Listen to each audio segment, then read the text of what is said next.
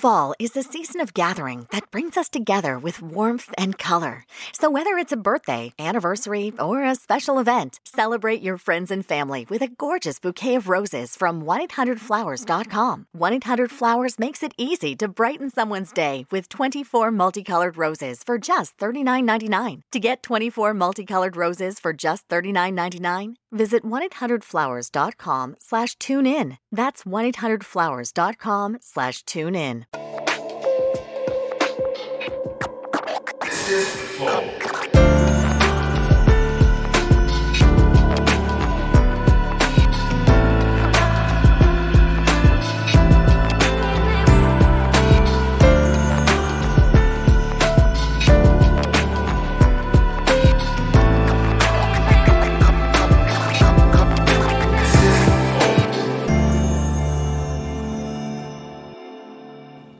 Estamos começando mais um Flow. Eu sou o Monark, do meu lado sempre o Igor.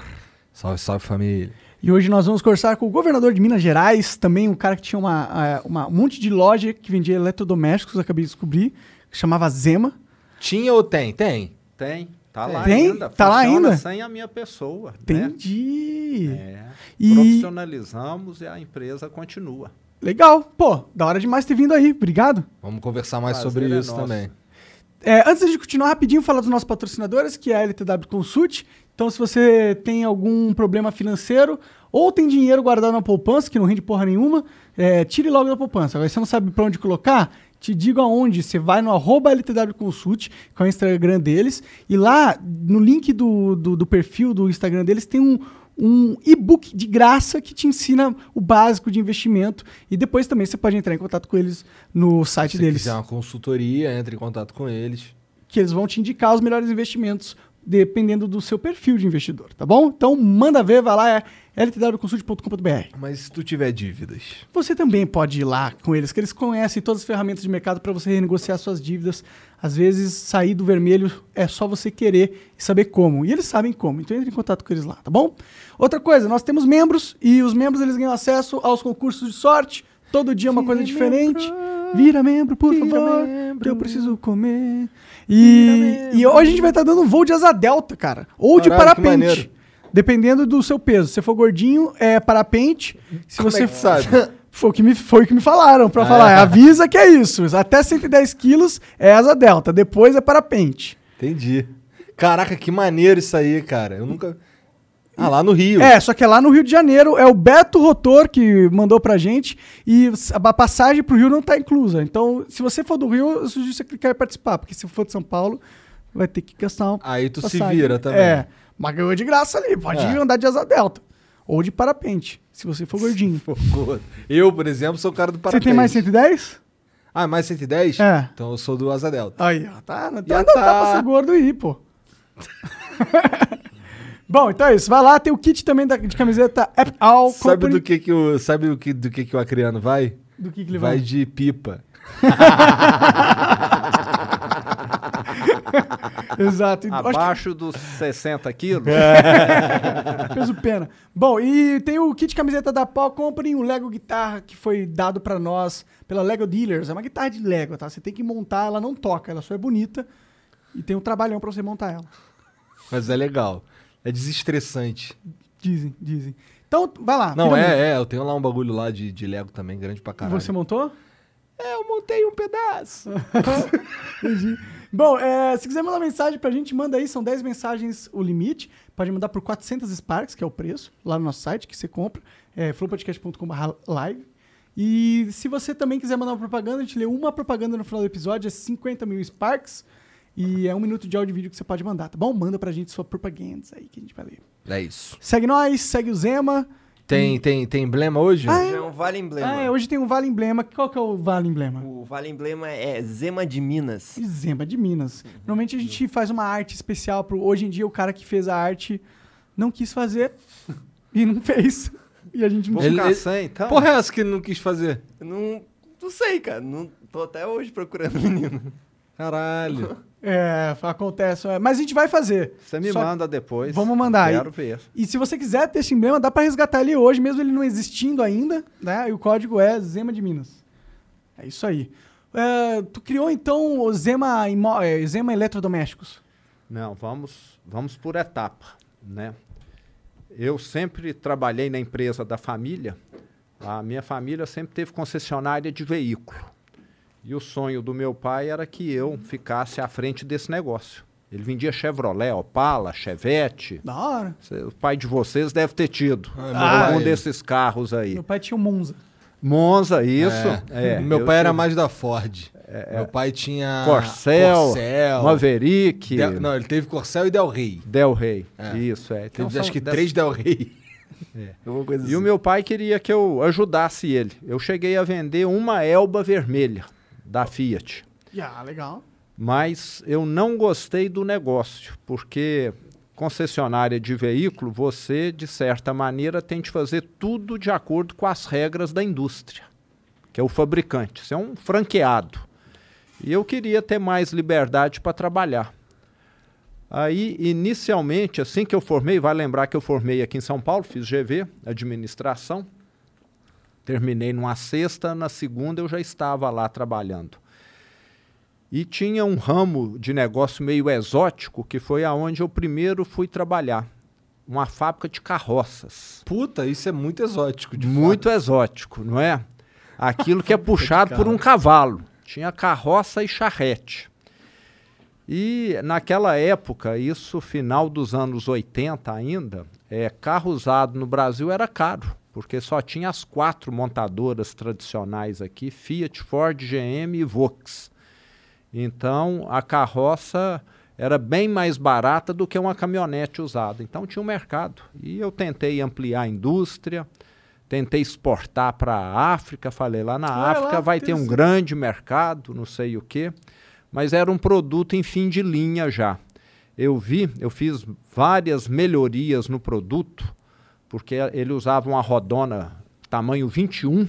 Aí eu pus roda de Fusca, que é 15, pus roda de moto, que é 17, para poder ficar mais fácil a substituição do pneu. Fizemos várias modificações, mas não adianta você querer produzir e vender CD hoje, porque todo É. mundo só consome pela internet. Então era um Exatamente. produto fim de linha. Foi bom que me ensinou muito, porque você vê que não adianta melhorar aquilo que ninguém mais está querendo comprar. E logo depois as caminhonetinhas foram lançadas, aquelas da Fiat, da GM, a Chevy, a Panorama da Fiat, e, e o preço foi chegando perto. E eu acabei vendendo essa indústria para uma pessoa lá e depois de algum tempo ele desistiu também, o novo Entendi. proprietário. E hoje eu nem sei se tem gente que fabrica isso mais. Ah, deve ter uma ou outra, né? Porque eu, eu vejo umas carroças andando por aí. É, Raro, tem, no interior tem, É, né? No interior tem. Você É. vai numa estância, é, em Poços de Caldas, Águas de Lindóia, tem lá um cavalo puxando, Sim. Mas é, é indústria de Mas nunca é aumentar pequena. a demanda, né? Você É muito tem um mercado bem limitado. limitado para ter que operar, né? E Exato. com não muito dinheiro, né? Porque quem tem dinheiro não vai comprar uma carroça. Não vai, vai comprar um carro. A Mas- carroça, mas, é, mas é muito louco como, como, como é que tu foi parar numa indústria? O que, que deu na tua cabeça? Porra, acho que eu vou fazer carroça. Então, meu pai tinha esse negócio lá, ele tinha adquirido esse negócio pouco tempo ah, antes. tá. Meu pai sempre gostou muito de. Vale lembrar que na década de 70 e 80 que ele atuou, tinha aquela questão de conglomerado. Conglomerado era diversificação de negócio. A Vox tinha fazenda no Pará aqui, o Bradesco tinha gado. Então, tinha esse negócio, você diversificava. Ah, Isso com o tempo. burro, não, é, acho que é inteligente. É, não sei se é o Banco do Brasil precisava ter gado, mas. É, isso com o tempo depois foi deixando de existir. Você teve, eh, aí eu tive de tomar o caminho da especialização. E o meu pai tinha lá uma pequena loja de eletrodoméstico e eu falei, ah, esse negócio aqui vai me interessar, porque aqui eu não preciso ficar usando a cor da indústria, posso abrir filial aonde eu quiser. E aí eu comecei a ver que o negócio podia crescer. Isso bem no início dos- anos 90. Pode crer. E aí, durante 30 anos, eu consegui abrir mais de 450 lojas que estão operando. Da hora. E eu falo que eu fiquei 30 anos rodando o estado de Minas, que para abrir uma loja você tem de ir, conhecer a cidade, procurar o imóvel, depois que vê que o imóvel dá certo, reforma o imóvel, treina a equipe Então, para abrir uma loja, você faz várias viagens para uma cidade. E durante 30 anos eu rodei mais de 2 milhões de quilômetros. Caralho. Então, quando fala a cidade tal de Minas, pelo menos aonde nós temos loja, é a mesma coisa que falar onde é o quarto, banheiro da sua casa. Na minha cabeça funciona mais ou menos assim. Conhece Então legal eu, mesmo. então eu conheço o Estado muito bem. Eu tenho certeza que acho que nunca tivemos um governador que rodou tanto o Estado. Falou sul de Minas, eu tenho o raio-x na minha cabeça. Falou leste de Minas, a mesma coisa. O triângulo, mais ainda, que é de onde eu sou. Então, eu sempre trabalhei em Minas e acho que tem um sotaque né, do interior de Minas também, não tem? Né? Tem um quem, pouco. quem, quem não é, sempre fala que tem. E conheço muito bem. E lidei com muita gente simples, porque o pessoal do interior é um pessoal mais simples. E eu ainda estava num ramo de negócio que muitas vezes alguém que ia comprar um liquidificador de 100 reais ia comprar esse liqui- liquidificador para pagar em oito vezes, porque eh, era o que ele conseguia pagar. Então, sempre lidando com. Então, eu conheço o mineiro bem e, e a realidade do Estado. Então, eu sei como cada real é importante para as pessoas. Pode crer. E como que. Uma coisa que eu re- realmente queria entender, porque eu não sei se eu faria a mesma coisa, como que você sai de um empresário bem sucedido pra ir pra política, cara? Por quê, velho? Você já tá, tinha dinheiro, bem sucedido, e casa, família. É, a empresa chegou a ter, antes da crise de 2015 e 2016, 8 mil funcionários. Porra. Depois, com a crise, nós tivemos de dar uma enxugada boa em número de lojas, em funcionários, e hoje ela está aí com 5 mil. Que a gente Mas- pra caralho. É, é bastante gente. Mas eu sempre gostei muito de gestão, fiz administração. E todo manual de gestão fala que a sua missão só foi bem sucedida no dia que você vai embora e as coisas continuam funcionando tão bem ou melhor do que com você. Então vocês já têm de começar a pensar nisso aí. Se for para a empresa acabar com vocês, vocês não foram bons gestores, não. A empresa tem de continuar bem sem a sua presença. E é por isso que a gente contratou um gestor. É, aí, ó, então vocês estão no caminho certo, então, é. É, porque se não Já- depender da gente, não dá. É, é, é, cada um sabe fazer né, a sua parte. Então, eu fui tentando profissionalizar a empresa. É, eu posso dizer que praticamente durante todo o tempo em que eu estive na empresa, eu era o único da família, porque meu pai e o meu irmão continuaram no negócio de concessionárias. E com a minha saída, pela primeira vez na história da empresa, um executivo de carreira da empresa assumiu, ficou lá dois anos, mas depois o conselho de administração chegou à conclusão que era melhor o meu irmão assumir. Teve lá algumas. Eles viu o dinheiro? Não, não, de, de forma nenhuma. Teve alguns desentendimentos normais, visões diferentes. E, e hoje a empresa é presidida pelo meu irmão, que está fazendo um ótimo trabalho Seu lá. irmão mais velho, mais novo? É uma dupla caipira, Romeu e Romero, Ah, né? É, Romeu e Romero. Tinha de ser aqui Monarque e Calói, né, também, né? Não é isso, né? Então, mas é, é, é, zoado nome, não ia ser legal, né? ele, é- ele é um ano mais novo do que eu, fez GV aqui também, sempre trabalhou na área de concessionária, então ele está tocando bem lá. Temos uma equipe muito boa. É, vai lembrar que empresa no interior o pessoal entra e trabalha, pra- às vezes, 20 anos, 30 anos. Então Faz nós temos lá, né? muitos diretores que estão lá há 20 a 30 anos, conhecem o negócio muito bem. Então, Mas por é- que, cara? Pra política, cara. Já tava Então, bem, mano. é- Aposentado. Eu sempre falei, eu quero sair da empresa enquanto eu estou mais novo, porque muitos empresários, eu já assisti isso, têm um apego tão grande com o negócio que só sai para ir para o hospital ou para o cemitério. Eu falei, eu não quero esse futuro para mim não. Saí, fui para o conselho de administração em 2016 e estava no conselho. No conselho você não precisa estar trabalhando mais 18 horas por dia, fica mais tranquilo. E eu estava satisfeito. Aí, em 2017, eu recebi o convite do Partido Novo para ser candidato ao governo de Minas. Eu falei, não, não quero não, porque eu nunca fui político, nunca disputei eleição, eh, não conhecia nada, cada macaco no seu galho, não é isso? Né? Mas aquele convite, ô Monarca, ele me incomodou. Você sabe, quando você vai dormir, tem uma coisa te incomodando? Aí eu comecei a pensar, eu estou com minha vida financeira estruturada. A empresa funciona, me paga dividendos que dá para me viver confortavelmente. Meus filhos criados, formados. Eu estava e estou ainda separado, porque campanha política envolve. E eu falei, eu sempre reclamei muito do governo, que o governo atrapalha muito quem quer empreender, quem quer. É, é sempre regra demais, é sempre demora demais. Eu vou entrar nisso, pelo menos eu vou conseguir colocar para fora a indignação que eu sempre senti. E quem trabalha bem acaba envolvendo de corpo e alma, não é isso? Uhum.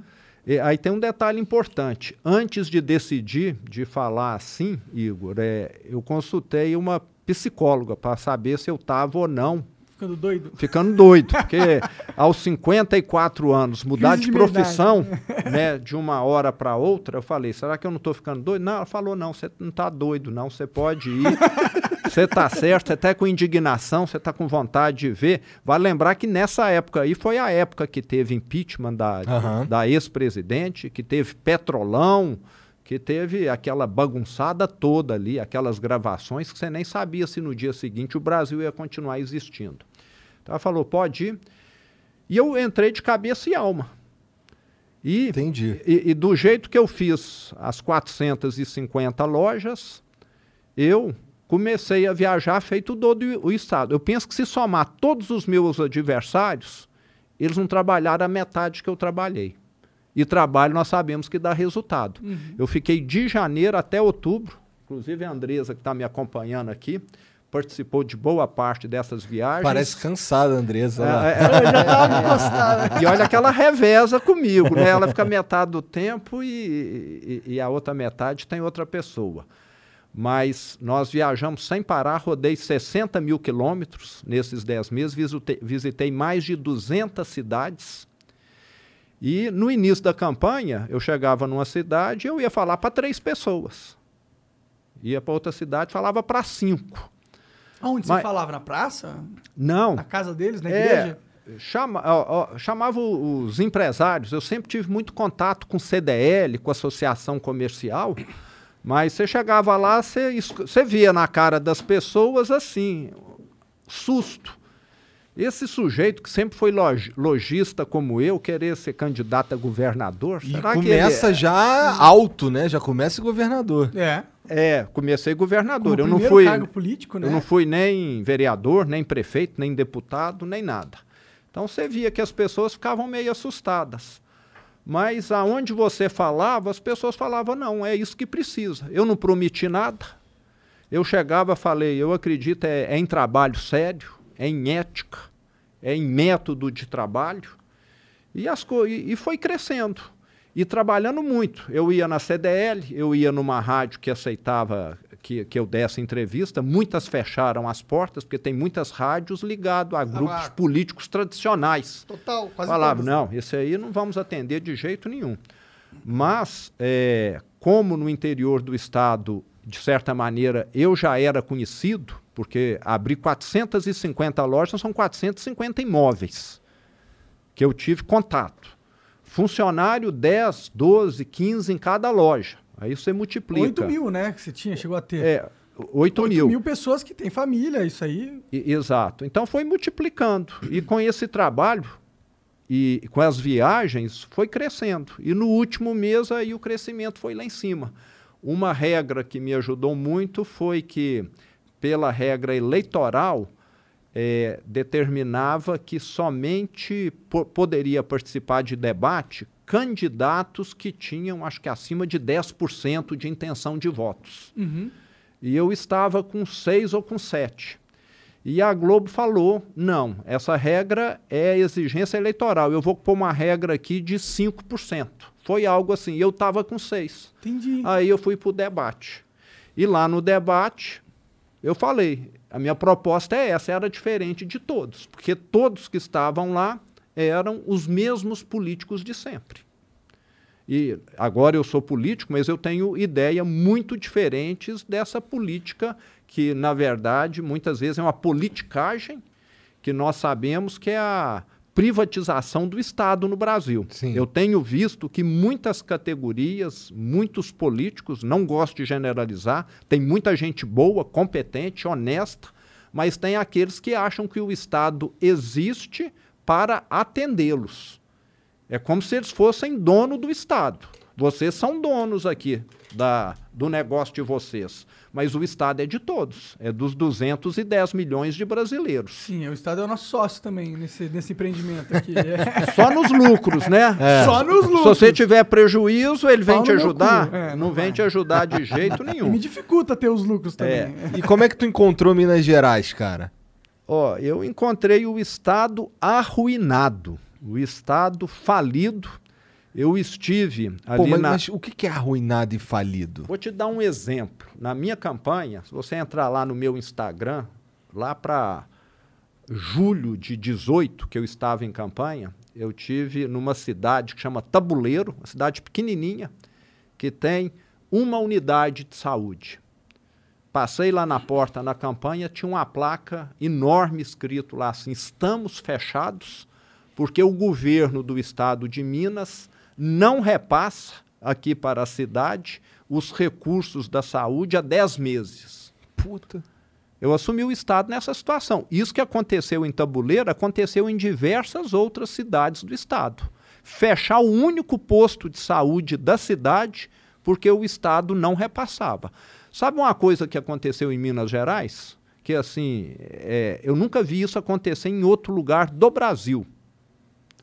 Descontaram de 240 mil funcionários públicos do Estado o empréstimo consignado, esse que o banco oferece para pagar em dois anos, em cinco anos, etc.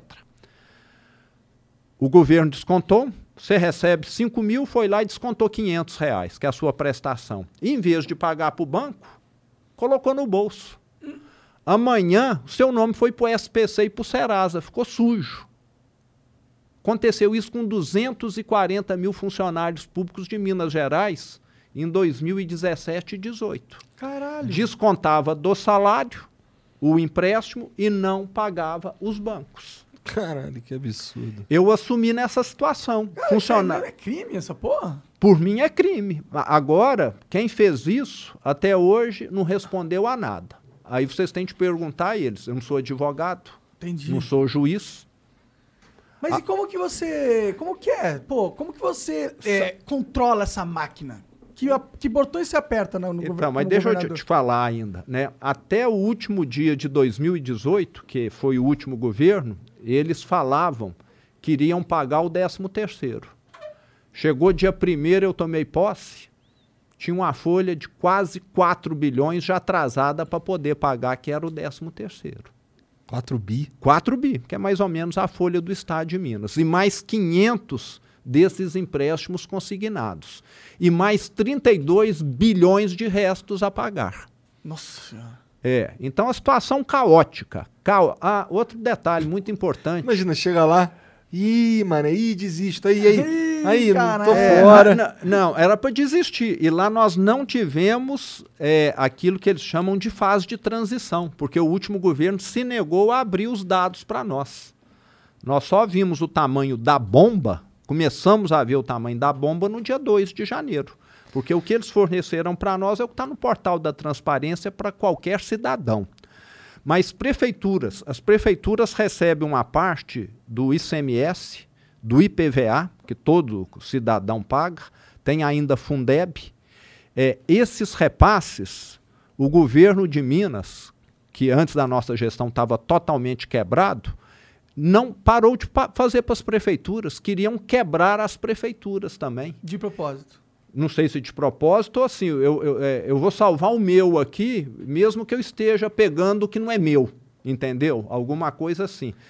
Eu assumi lá na primeira semana com rebelião de prefeito, porque lá em Minas teve prefeito que renunciou ao cargo, teve prefeito que adoeceu por causa dessa situação. Pensa bem se administrar uma prefeitura sem dinheiro. Eu estou mais resguardado, não bate cidadão na porta da minha casa, mas de prefeito principalmente cidade pequena, o sujeito bate lá, ó, o posto de saúde está É da fechado. cidade, seu Como é, como é que eu vou fazer? É. Então os prefeitos começaram a ficar doentes. Teve prefeito até que suicidou em Sério? Minas Gerais. Teve isso lá. Caralho! Então, então foi uma situação assim de calamidade que o Estado viveu. O salário do funcionário público, ele não sabia que se ia receber dia 15, dia 20, dia 25. Prometia, eu vou te pagar dia 25. Chegava dia 25, não pagava. Ah, não, vai ser dia 28. Chegava dia 28, não pagava. Aí ia pagar, sabe-se lá que dia. Então, foi um Estado que caiu totalmente em descrédito. Eu assumi desse jeito. Mas vocês aqui sabem, e todo mundo que é empresário sabe, que a receita para qualquer negócio, qualquer gestão dar certo é qual? Gastar menos do que ganha. Isso daí na Esse é vida. o básico, né? O É. primeiro ponto. É o básico do básico. É. Conseguimos reduzir mais de 50 mil cargos. Quantas empresas no Brasil têm 50 mil funcionários? Porra! Porra, umas Mas- cinco zema, cinco zema. Tem que ser uma puta empresa pra ter isso Acho aí. que é os Correios, um ou outro bancão aí deve ter isso, É. não é? Acho que nem a Petrobras tem. Mais de 50 mil cargos. Tinha contrato lá de aluguel de carro, que nós renovamos, caiu 90% o valor. Tem condição? Caralho. Cê- Isso, isso daí. Você vê que era é coisa foda, de má fé. Coisa de é, má fé. Isso que eu, coisa isso que eu ia fé. dizer. Eu ia dizer que é meio foda tu me, tu me responder isso, mas, porra, isso não é má gestão, isso é má fé. Com certeza. Então, assim, a gente vê que as ferramentas de controle no Brasil, Minas talvez não seja diferente, não funcionam tão bem. Porque o que fizeram lá era para ter colocado para fora quem fez isso há muito tempo. E ele ficou lá até o último dia. Entende? Arrasou com o Estado. Foi uma gestão ou na maior incompetência possível, ou então criminosa. Ou uma mescla das duas coisas. O que dá a entender é isso.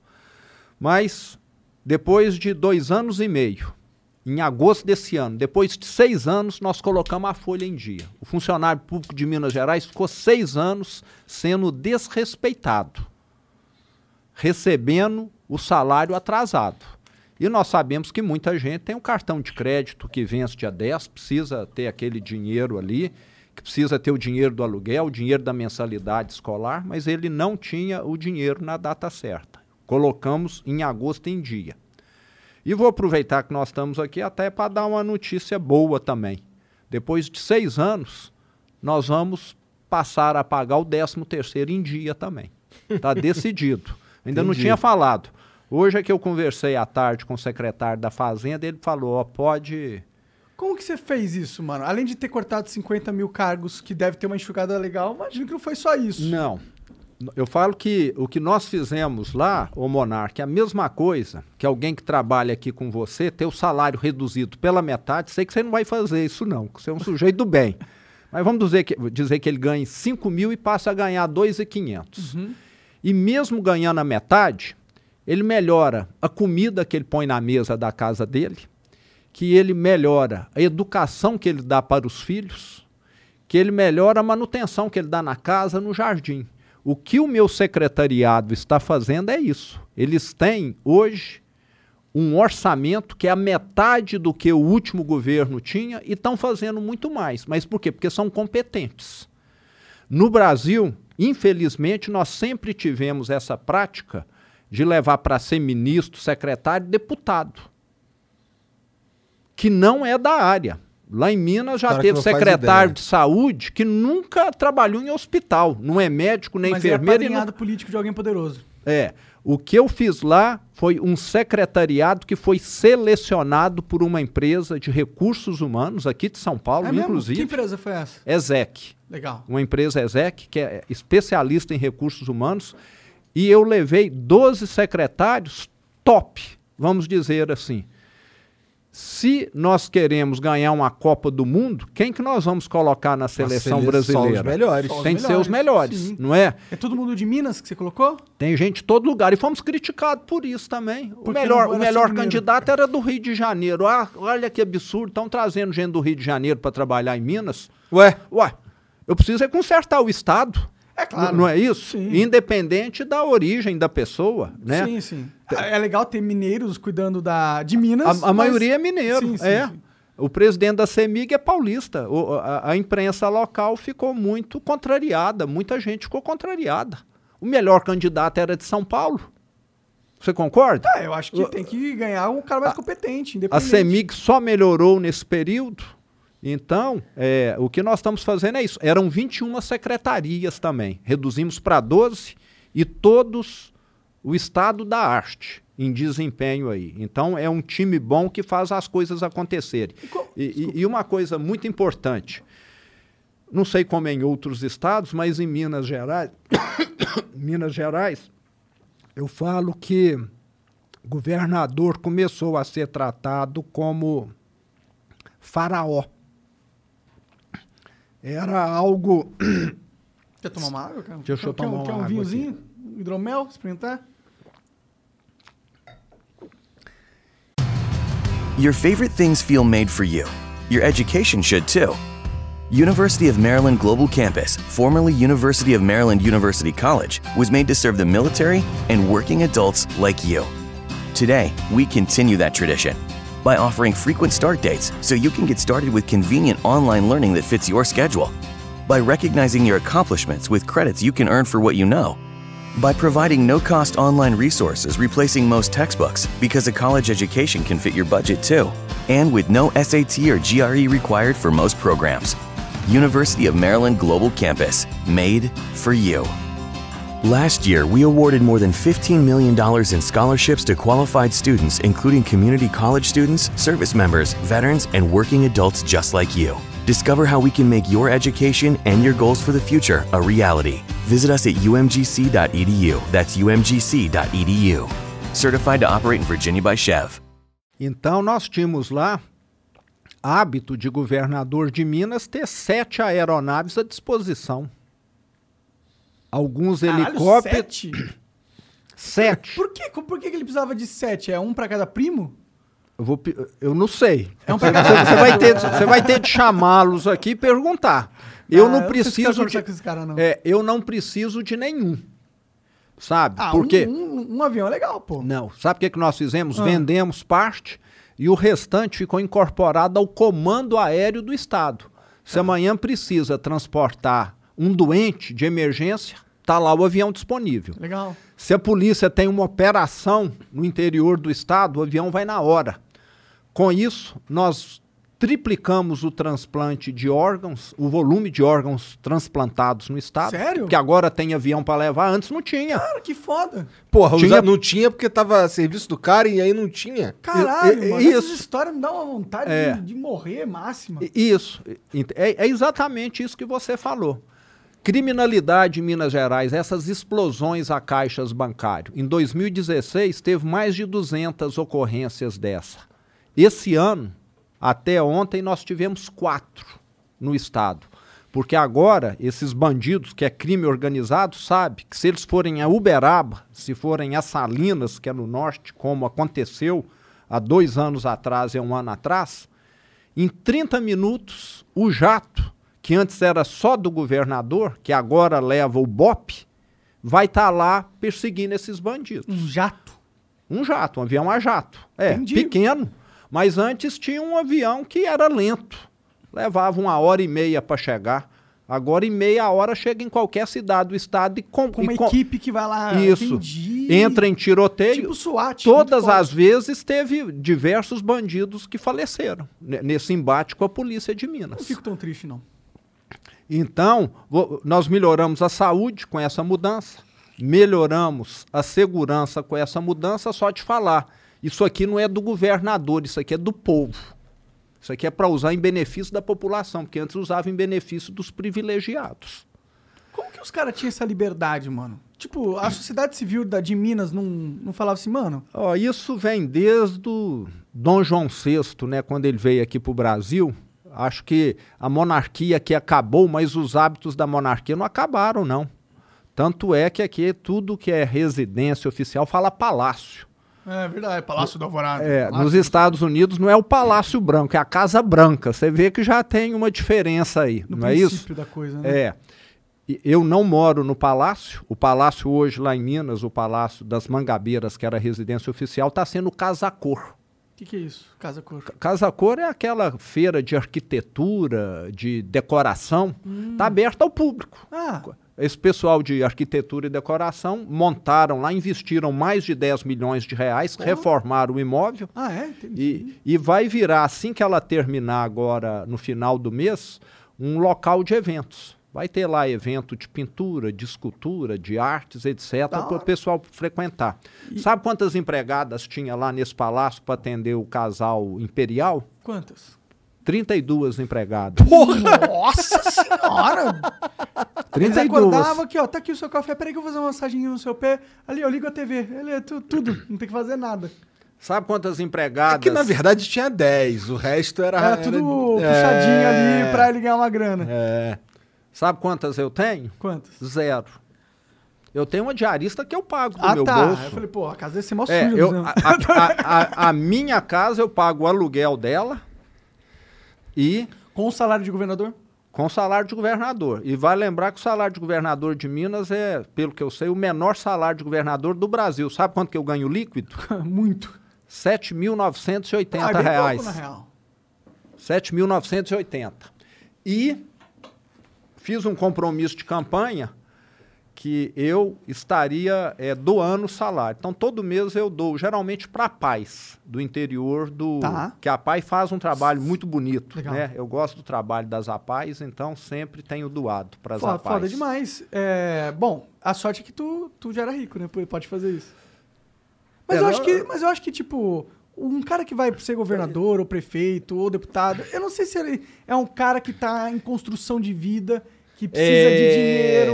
Eita, se esse é, cara o que a gente- problema, porque o cara, às vezes, é, ele precisa e ele começa a fazer coisa errada para poder continuar ali. E às vezes o cara tem ambição, né? Você foi um cara que já conquistou é, 8 mil funcionários, 400 lojas, então você já atingiu um patamar que, sinceramente, ser governador ou prefeito, não sei o que, é menos. É mais dor de cabeça e menos vantagens, assim, tá ligado? Tipo, a não ser que você fosse corrupto, né? Mas, como você não é, é mais dor de cabeça e menos vantagens. Sim.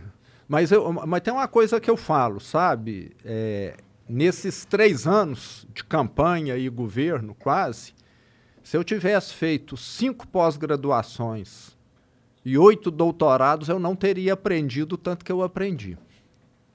Porque realmente é, é um aprendizado. É legal ser governador? Tirando todas as merdas, é legal? É, é Ó, divertido? É, é uma sobrecarga muito grande, são muitos compromissos. É, amanhã mesmo, eu saindo daqui, eu já vou para o sul de Minas e vou chegar em casa sexta-noite. Mas quando você vê que você está consertando, fazendo bem, são 600 mil funcionários públicos que recebiam atrasados, que eram desrespeitados e que agora estão recebendo em dia. Esse era o principal problema de Minas. Esse era o principal. É, as prefeituras quebrando. Tinha prefeitura lá que começou a atrasar a folha também, porque não recebia os repasses, que fechou posto de saúde. As escolas de Minas estavam caindo aos peda tá, Nós estamos reformando mais de 1.200 escolas. Da hora. A, a merenda é, não mandava o recurso. Tinha lugar que era sopa de arroz ou sopa de feijão, a merenda escolar. Hoje tem carne, hoje tem de tudo. Então, quando você vê que aquilo que você está fazendo está impactando positivamente a vida de milhões de pessoas, isso te dá entusiasmo, te dá ânimo. Você fala, não, vale a pena eu acordar às 5 da manhã e trabalhar até às 10 da noite, porque o que eu estou gerando aqui está sendo muito bom para as pessoas. Então, Que não puta não tô- desafio. é, não estou ganhando nada com isso, mas eu estou vendo. Acho que assim, a, a vida já me deu muitas recompensas. Né? Eu É. tenho uma condição que me permite fazer isso. Por isso, por isso que a gente tava falando, aquela coisa, né? O cara que tem que ser político, ele tem que estar feito na vida. Eu, eu Porque acho que sim. Até para mostrar que ele tem competência. Você concorda? Concordo. Porque tem gente que só se aproxima de política porque quer ganhar. Aí tá totalmente errado. Ou às vezes quer ganhar dinheiro, mas às vezes não é nem dinheiro. O cara quer ganhar relevância ou influência e faz isso em detrimento do povo, quando ele não tem e vai primeiro na política, entendeu? Exato. É. Eu sou dessa opinião. Acho que, acho que política tinha de ser muito parecida com essas ONGs que vocês acompanham, conhecem várias, quem que vai lá atuar na ONG? É o sujeito que já tem uma profissão estabelecida, ele já é médico, já está lá com a carreira dele definida, ou ele tem uma empresa. Aí ele fala, eu vou contribuir porque eu tenho conhecimento disso. Agora, em política, vocês já ouviram falar do negócio, não estou desmerecendo falando que isso é geral, não, mas acontece. Você já ouviu falar que aonde tem curva de rio fica um punhado de bagulhada boi, boiando ali? Curva O- de o- riff? De rio. Ah, curva de rio. Tá. curva de rio. Aham. Né? Eu, eu já escutei falando, ó, entra na política, é, a- a- é, é como se fosse curva de rio, aquilo que fica boiando ali, que, Que não- Sempre a mesma coisa. que não serve. Que, É que não tem- lixo. é, o sujeito tentou A, deu errado. Tentou B, deu errado. Tentou C, deu errado. Ah, vou tentar política. Aí, não pode. Eu acho que nós É. precisamos levar para a política. Então, é o que eu sempre falo é o seguinte: ó, tem muito candidato bom. Mas vê se o sujeito é um bom médico, se ele é um bom engenheiro, se ele foi um bom empresário, porque se ele fez coisas boas na vida, ele vai levar coisa boa para a política. Agora, se ele nunca fez nada, Sim. v- vamos ver aí com, Vamos ficar com um pé atrás com aí o pé atrás cara, né? aí. Como, é porque- que, como é que é o trato com os outros governadores, cara? É, porque assim, você é, é, esse é literalmente teu primeiro cargo público. Como é que, como é, que é lidar com essas raposas? Ó, eu me dou muito bem, inclusive amanhã nós vamos ter uma videoconferência, todos os governadores, para estar aí tratando um tema. E antes da pandemia nós tínhamos reuniões presenciais lá em Brasília, mas assim, cada governador está à frente do seu estado e o que nós procuramos é trocarmos figurinhas aí. Agora, nós temos uma união maior, eh, são os governadores da região sudeste e da região sul. Nós tive, tínhamos reuniões até a pandemia chegar a cada dois meses. Como que é são o COSUD. O que, que vocês falam lá? Então, é, vai, vamos dizer, o pessoal da segurança pública. Então, eles ficam numa sala do hotel, o secretário de segurança de Minas, o de São Paulo, o do Rio, do Espírito Santo, do Paraná, Rio Grande do Sul, Santa Catarina, e cada um mostrando como que conduz determinado processo. E sempre tem algum processo que é melhor em algum estado do que em outro. Eu acho que se vocês. Entendi, é um falando, é- olha, eu tô sou foda aqui. Foi É, falando isso. é, é o que, um é o que no, na- no mundo empresarial o pessoal chama de benchmarking, Entendi. né? É, sempre tem alguém que, que é concorrente de vocês que faz algo melhor e, e vice-versa. É Vocês também. copiar, né? Então você sempre pode copiar. E o Estado pode fazer muito tipo é, aliança com outro, no caso de criminalidade, Minas trocar os dados com São Paulo, que foi feito recentemente com o Rio. Porque se um bandido faz algo aqui, na hora já está no sistema de Minas também. Então, se ele pular a fronteira ali, o carro dele já está na mira da polícia de Minas, porque aquela placa já foi informada para o estado vizinho. Ah, é muito foda isso. Tem que, eu acho que é meio até absurdo de já não rolar um negócio nacional onde o cara é procurado Trabalhar nacional. integrado. É, isso. é. Então, essa integração faz uma diferença muito grande. Mas isso depende dos A governadores. integração então. é, é uma busca dos governadores. Isso. Então, então buscamos. Agora sim, é, muitos, eu diria a maioria dos governadores, são pessoas bem preparadas. É, dos governadores, talvez o que tenha menos histórico político sou eu. Mas isso O- não o- necessariamente é ruim, né? E não ter muito história político necessariamente é bom. É, porque muitos, é, é, muitas pessoas que hoje atuam na política têm um longo histórico e muitas vezes se envolveram com pessoas que, em vez de ensinar, Ensinaram a fazer errado. é. desensinaram, né? Sim. Ou ensinaram a fazer errado. Não é isso? Sim. Então, Puta merda. é, então eu venho aí de um. É, Eu, eu Pô, venho. tu trocou do- ideia com o Witzel, cara. tivemos juntos. É. Como que é o Witzel pessoalmente? É gente fina? O Vitor é uma pessoa agradável, muito bom para tomar um vinho. Tomei vinho com ele lá no Rio Grande do Sul. Ficamos amigos, né? Lamento que tenha acontecido É. tudo que aconteceu aí. Mas é, E como que é a relação com o presidente Bolsonaro, cara? é boa. O presidente sempre nos atendeu muito bem em Brasília. Estive com ele duas vezes nos últimos 40 dias. Ele foi Eita. uma vez a Belo Horizonte para anunciar a obra do metrô, Tá. que Belo Horizonte é a terceira cidade do Brasil, mas tem um metrô que Uma, é uma minúsculo. Precisa crescer muito. É, E mas ele- tu conhece o metrô do Rio? O do Rio não, o de São Não, Paulo né? eu conheço muito O bem. do São Paulo é legal. Isso daqui é legal. Menos. Não, pô, mas comparado com o do Rio, do Rio tem, na prática, uma linha só, Entendi, entendi. entendeu? É que comparado, sei lá, com Paris ou, sei lá, Estado, Não, ou tudo bem, mas para o padrão é brasileiro louco, de. São Paulo, o São Paulo é o melhor do Brasil, não é? É o melhor, É. disparado. Ainda tem a linha amarela, essa que é mais moderna. É, é o isso? negócio Então, elevado é da hora. Parece que eu tô no GTA às vezes. é. E aí, e aí vai levar agora o metrô pra- Levar o metrô, não, melhorar o metrô Vai, de Belo Horizonte. vai melhorar o que tem, que precisa ser melhorado, e expandir mais uma linha que também é necessário na cidade. Já pensou em fazer um, um trem de Minas-São Paulo? Precisava. Tem, tem, tem o trem de Belo Horizonte a Vitória, que muita gente toma. Até uma hora eu quero tomar, de passageiro. Pode crer. É, e precisávamos ter um Belo Horizonte no- São nos Paulo. trens, cara. Eu acho que o Brasil não explora essa parada, mano. É tudo, tudo carro, tudo é, rodovia. E, pô, seria muito legal se eu pudesse pegar um trem, uma horinha tava em São Paulo. Porra, tava lá no na. Europa os caras unem país, É, né? cara, eu pô, fui pra Europa, fui pra, pra Paris. Em Paris eu peguei um trem, fui pra, pra Bélgica. De lá peguei um trem, fui pra Amsterdã. Exato. Muito foda, cara. Eu queria fazer isso no Brasil.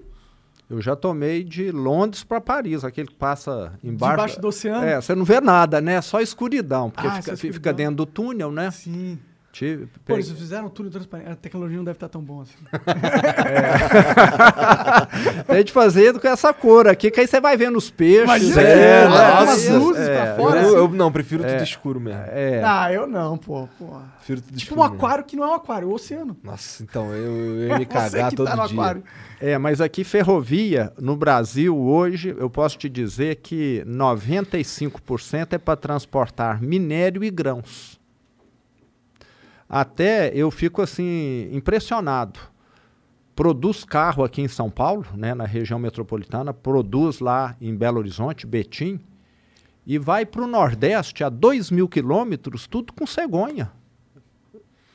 Demora muito mais, gasta muito Tem mais. linha de trem e, e falam que a logística do trem tem essas dificuldades, isso, aquilo. O pessoal da Fiat, com quem eu tive recentemente, me falou que vai começar a enviar por cabotagem. Não sei nem o que, que é isso. Cabotagem é por navio. Os carros vão ou até Vitória ou até Santos, embarcam naqueles navios garagens e aí vai até Recife, até Manaus e desce lá. Entendi. Tá vendo? Se tivesse um trem, podia vir ir por trem. Foda-se. As É. estradas iam ficar melhores porque esse- os caminhões sempre atrasam a viagem de quem está indo de carro. Fora que eles são pesados, eles são os que mais causam danos às estradas, né? É. Ainda danifica as estradas. E causa mais manutenção e reparos e tal, né? É, mas por que, que a gente não tem trem então, cara? O que, que vocês têm que fazer? Por que, que vocês não se unem lá e falam, mano, vamos fazer uma malha ferroviária nacional, todos os governadores, vamos lá, isso é foda. Pô, ô, bom, é, rapidão. ô, ô, ô, é porque o cara ele meio que ficou dois anos pra pagar os funcionários, É, tem tá isso ligado? aí, né? Tem isso. É, não, e, e- assim, o Estado não investe em ferrovia, mas teve agora uma mudança, porque antes ferrovia era concessão. Nós não somos advogados, mas só para tentar explicar. E há um mês, dois atrás, foi alterado que pode ser autorização. E autorização é muito mais fácil que a concessão. Legal. Que alguém falar, ó, tem um trecho aqui que me interessa, eu vou construir. Então, e, e essa autorização você ganha. A concessão é como se você tivesse de eh, ganhar para poder. A autorização é você fala, eu vou construir, vou operar aqui. Pode crer. E eles te dão. Então, então nós vamos ter muitos investimentos em ferrovias agora no Brasil. Eu- o Estado sempre atrapalhou, sempre inibiu o crescimento desse setor aí. Entende? Agora, é, uma das coisas positivas desse governo vai ser isso. Do governo federal. O ministro Tarcísio está bem empenhado Ele é nessa mesmo questão. um ministro, na sua visão? Porque ele é um dos únicos ministros do Bolsonaro que eu meio que não vejo ninguém falando mal, tá ligado? Ó, eu conheço ele é, desde o início do governo e vejo que ele faz um trabalho muito técnico, até porque ele sempre atuou nessa área. E tivemos agora a concessão do aeroporto da Pampulha, que é um aeroporto que estava lá abandonado, vamos dizer assim, e que vai ser revitalizado agora. Legal. Inclusive, essa concessão aconteceu tem duas semanas só. Então, do ministro Tarcísio, eu não tenho nada a reclamar, pelo contrário, elogiar. A, a rodovia que liga Belo Horizonte a Vitória, que é a 381, que é uma das rodovias mais perigosas do Brasil, está sendo duplicada e vai ser concedida. Já foi publicado o edital também. Então va- vamos ter coisas boas acontecendo, não só em Minas como no Brasil, no que diz respeito à infraestrutura, que é a pasta dele. Legal. É, tu venceu aí a etapa de, de colocar as contas do- dos servidores públicos em dia, venceu algumas etapas aí financeiras e tal, mas, cara, o que que tu vê como ainda é um desafio do teu estado? Tem muita coisa para fazer. Vamos pegar as Dá escolas. tempo de fazer num mandato só? Num mandato só não. Mas vamos pegar aqui as escolas. Nós estamos reformando mais de 1.200 escolas. Muitas ainda precisam ser reformadas, mas está caminhando. Tinha escola lá que eu visitei, a criançada, em vez de usar o banheiro, usava o jardim. De Caralho. tão precário que estava o banheiro. Visitei Caralho. isso no município de Visconde do Rio Branco. A professora me falou isso lá, a diretora da escola. Falou, a, a meninada aqui usava para fazer a necessidade do lado de fora, Na grama mesmo, foda-se. na grama mesmo. Em, em Juiz de Fora, tinha escola... Minha irmã nasceu de de fora. Ah, é? E que o teto estava escorado com toras de eucalipto. Para poder não desabar e cair em cima da Juiz cabeça de da. Fora. Não, era Velho. desse jeito. E nem lâmpada as diretoras tinham recurso para trocar, porque o Estado tem de mandar todo mês para uma escola, tipo lá mil reais, dois mil reais, porque precisa trocar uma torneira, uma lâmpada queimou, um reboco ali caiu, precisa de um remendo, parar de mandar tudo. Então não tinha condição de fazer nenhum reparo, não é nem melhoria, eu estou falando de reparo. Então nós ainda temos de avançar muito. A infraestrutura do Estado ainda está muito comprometida, porque durante esse período, adivinha o que, é que eles fizeram com as estradas? Abandonaram. Então nós estamos recuperando muitas estradas, estamos tendo agora oportunidade de avançar muito, porque teve o acordo da tragédia de Brumadinho. Então, esse acordo vai possibilitar a recuperação de praticamente 80% das estradas que não estão boas, que estão com a buraco, estão mineradora vai pagar isso? Uma multa? Isso. É isso? É, e vai lembrar que é a maior multa que já teve no Brasil, 37 bilhões e meio. Aí também tem uma- aí teve uma inovação nossa também, porque tudo no Brasil vai para a justiça. E tem hora que a justiça leva 50 anos para resolver. É. Lá em Minas, na década de 70, eu tinha 5 anos de idade e teve a tragédia da Gameleira. Um Tô fora. É, é, até hoje não resolveu, tem 50 anos. E Brumadinho, nós conseguimos resolver em dois anos. Mas sabe o que, que nós fizemos de diferente? Eu, como governador, chamei Ministério Público Estadual, Ministério Público Federal, Defensoria Pública do Estado, da União, e falei: nós podemos judicializar como sempre foi feito. Talvez daqui 10, 20 anos resolva.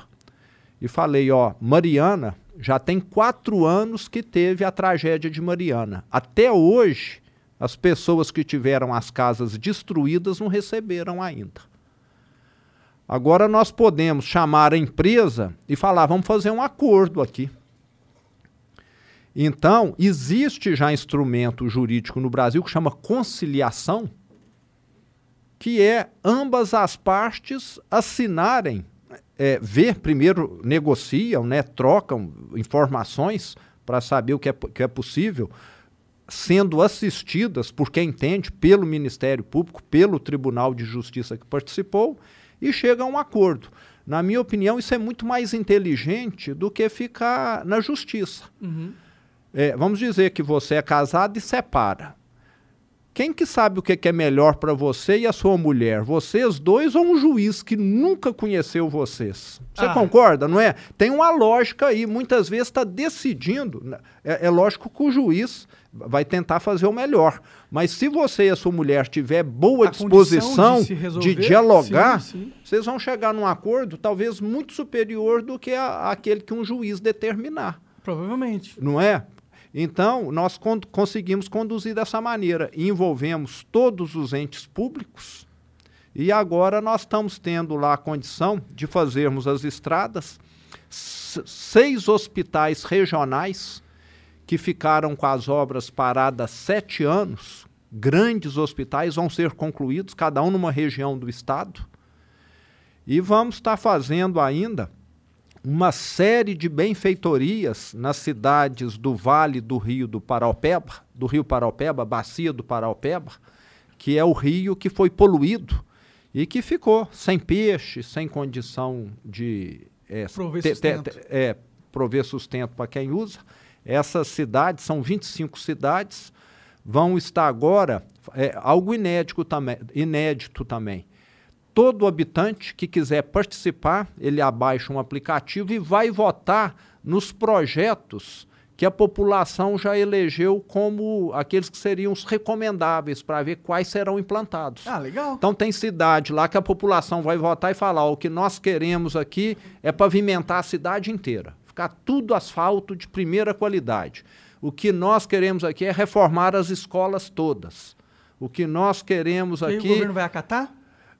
Não é que vai acatar, o recurso já está lá e a Vale é que vai fazer essas obras. A Vale é que vai entendi. fazer.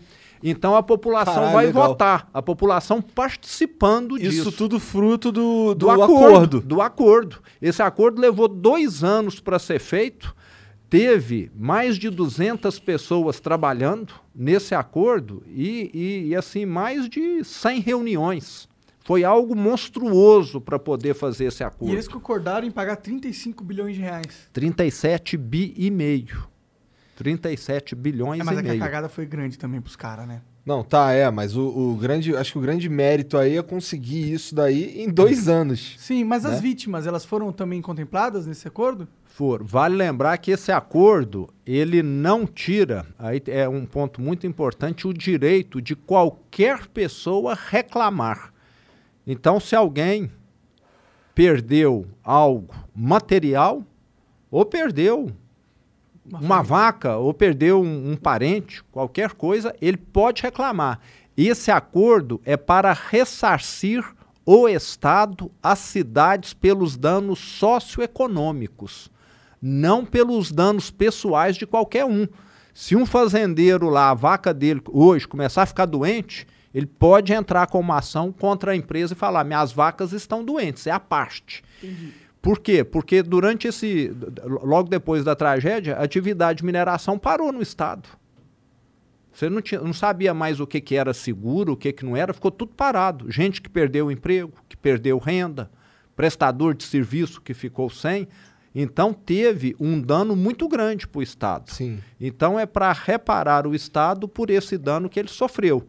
Agora, os danos individuais de cada um estão preservados e são à parte. Então, Entendi. esse acordo Não é, livra eles disso. é- dessa outra responsabilidade. não livra. E um ponto muito importante, o Monarque, desses 37 bilhões e meio, sabe quanto está vindo para os cofres do Estado? Quanto? Zero. Eu fiz questão de falar, é tudo obra de infraestrutura, é tudo coisa que vai melhorar a vida do mineiro. Entendi. Então, pra gastar essa grana, tem que ser numa obra, numa. É, é para poder melhorar a vida. Tá. Porque se viesse aqui para o Estado, Alguém ia usar, desviar, pagar uma dívida, talvez. isso não é para É isso. investimento. Você Para quer que seja investimento. A dívida que eu ainda continuo tendo dificuldade para pagar, eu é que tenho de resolver. Porque senão ia ficar, eu ia ser muito suspeito. E a Vale con- que vai ficar responsável por esse dinheiro, então? Vai ficar no caixa da Vale?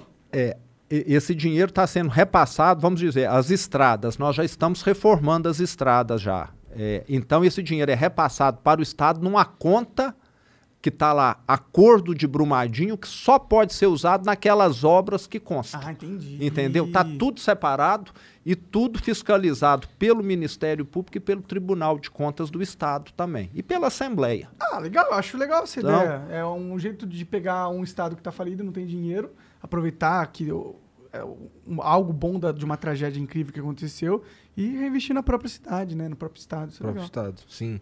Legal. E, cara, é, vamos lá. Tu tá. Ano que vem tem eleição de novo. Como, como é que tá a tua cabeça? Tu, tu quer ficar mais quatro anos lá, cara? Então, depois de quase três anos, eu posso dizer que tem muita coisa para fazer no Estado. Tem coisa que nós nem tocamos ainda no Estado. E mais quatro anos, no mínimo, para a gente deixar a casa razoavelmente arrumada. Vamos dizer, nós já colocamos o trem em cima dos trilhos. Só que é um trem que está enferrujado, é um trem que está cheio de peças velhas, e nós queremos deixar esse trem numa velocidade muito maior. Hoje ele está andando a 10 por hora, nós queremos que ele ande a 200. Então a gente vai, nós vamos precisar de mais tempo. Quero te dar um exemplo aqui para você ter ideia. Desde a minha campanha, um dos principais pontos que eu vi que atrapalhava muito o desenvolvimento no Estado, as empresas quererem mais energia elétrica para ampliar a capacidade produtiva ou montar uma outra unidade e não tinha energia elétrica. Pedia quatro anos, cinco anos, a CEMIG, que é a empresa. Muitas empresas, até hoje em Minas Gerais, são movidas a gerador diesel, que é uma energia muito mais cara e muito mais poluente. Sabe por quê? Eu, eu na minha, no alto da minha burrice, eu nem sabia que isso era possível. Eu nem sabia que isso ainda é um problema. É, eu achei que, é. tipo, a energia só bom, coloca mais água na hidrelétrica ali. tá? Não, não é, não é. Mas, pô, mas assim, o fato de é, eu vou esperar quatro anos pra instalarem a minha energia, a minha rede, é foda. Tá ligado? É tirando, que- tirando crise hídrica, tirando isso aí tudo, tô falando o lance de. Pô, aqui, eu montei um, tem uma indústria agora e agora eu preciso da infraestrutura pra chegar a energia lá. E, e quatro anos? Cinco, seis. Eu nem sabia que isso era um, proble- um problema. Não, é, em Minas isso aconteceu, mas você sabe por quê? Tem, tudo tem uma explicação. Existe lá uma empresa CEMIG, que até uns 15, 20 anos atrás foi um modelo, um modelo de gestão, mas aonde entra politicagem, Fall is the season of gathering that brings us together with warmth and color. So, whether it's a birthday, anniversary, or a special event, celebrate your friends and family with a gorgeous bouquet of roses from 1-800-Flowers.com. 1-800-Flowers makes it easy to brighten someone's day with 24 multicolored roses for just $39.99. To get 24 multicolored roses for just $39.99, visit 1-800-Flowers.com slash tune in. That's 1-800-Flowers.com slash tune in. Entra interesses eleitoreiros, a coisa desanda. E muito provavelmente o que aconteceu na CEMIG foi isso. Ela passou a fazer investimentos, você sabe aonde que a Não. CEMIG investiu? Ela é sócia. Santo Antônio e Belo Monte, no Pará e Roraima. Dois negócios que dão prejuízos bilionários. Bilionários. Investiu lá. Investiu na Renova, no sul da Bahia, um dos maiores parques eólicos do Brasil. Investiu na Light, no Rio de Janeiro, que deve- que é mais conhecida. A única que nós conseguimos sair até o momento foi a Light. Vendemos a Light, acho que o prejuízo da venda da, da Light vai ser 300, 400 milhões. As outras é muito maior. A CEMIG, em vez de investir em Minas Gerais, Tava ela foi investir no. Rio, na Bahia, Roraima, Pará. E sucateou tudo. Mas qual, que é? Qual que é Existe uma lógica pra isso?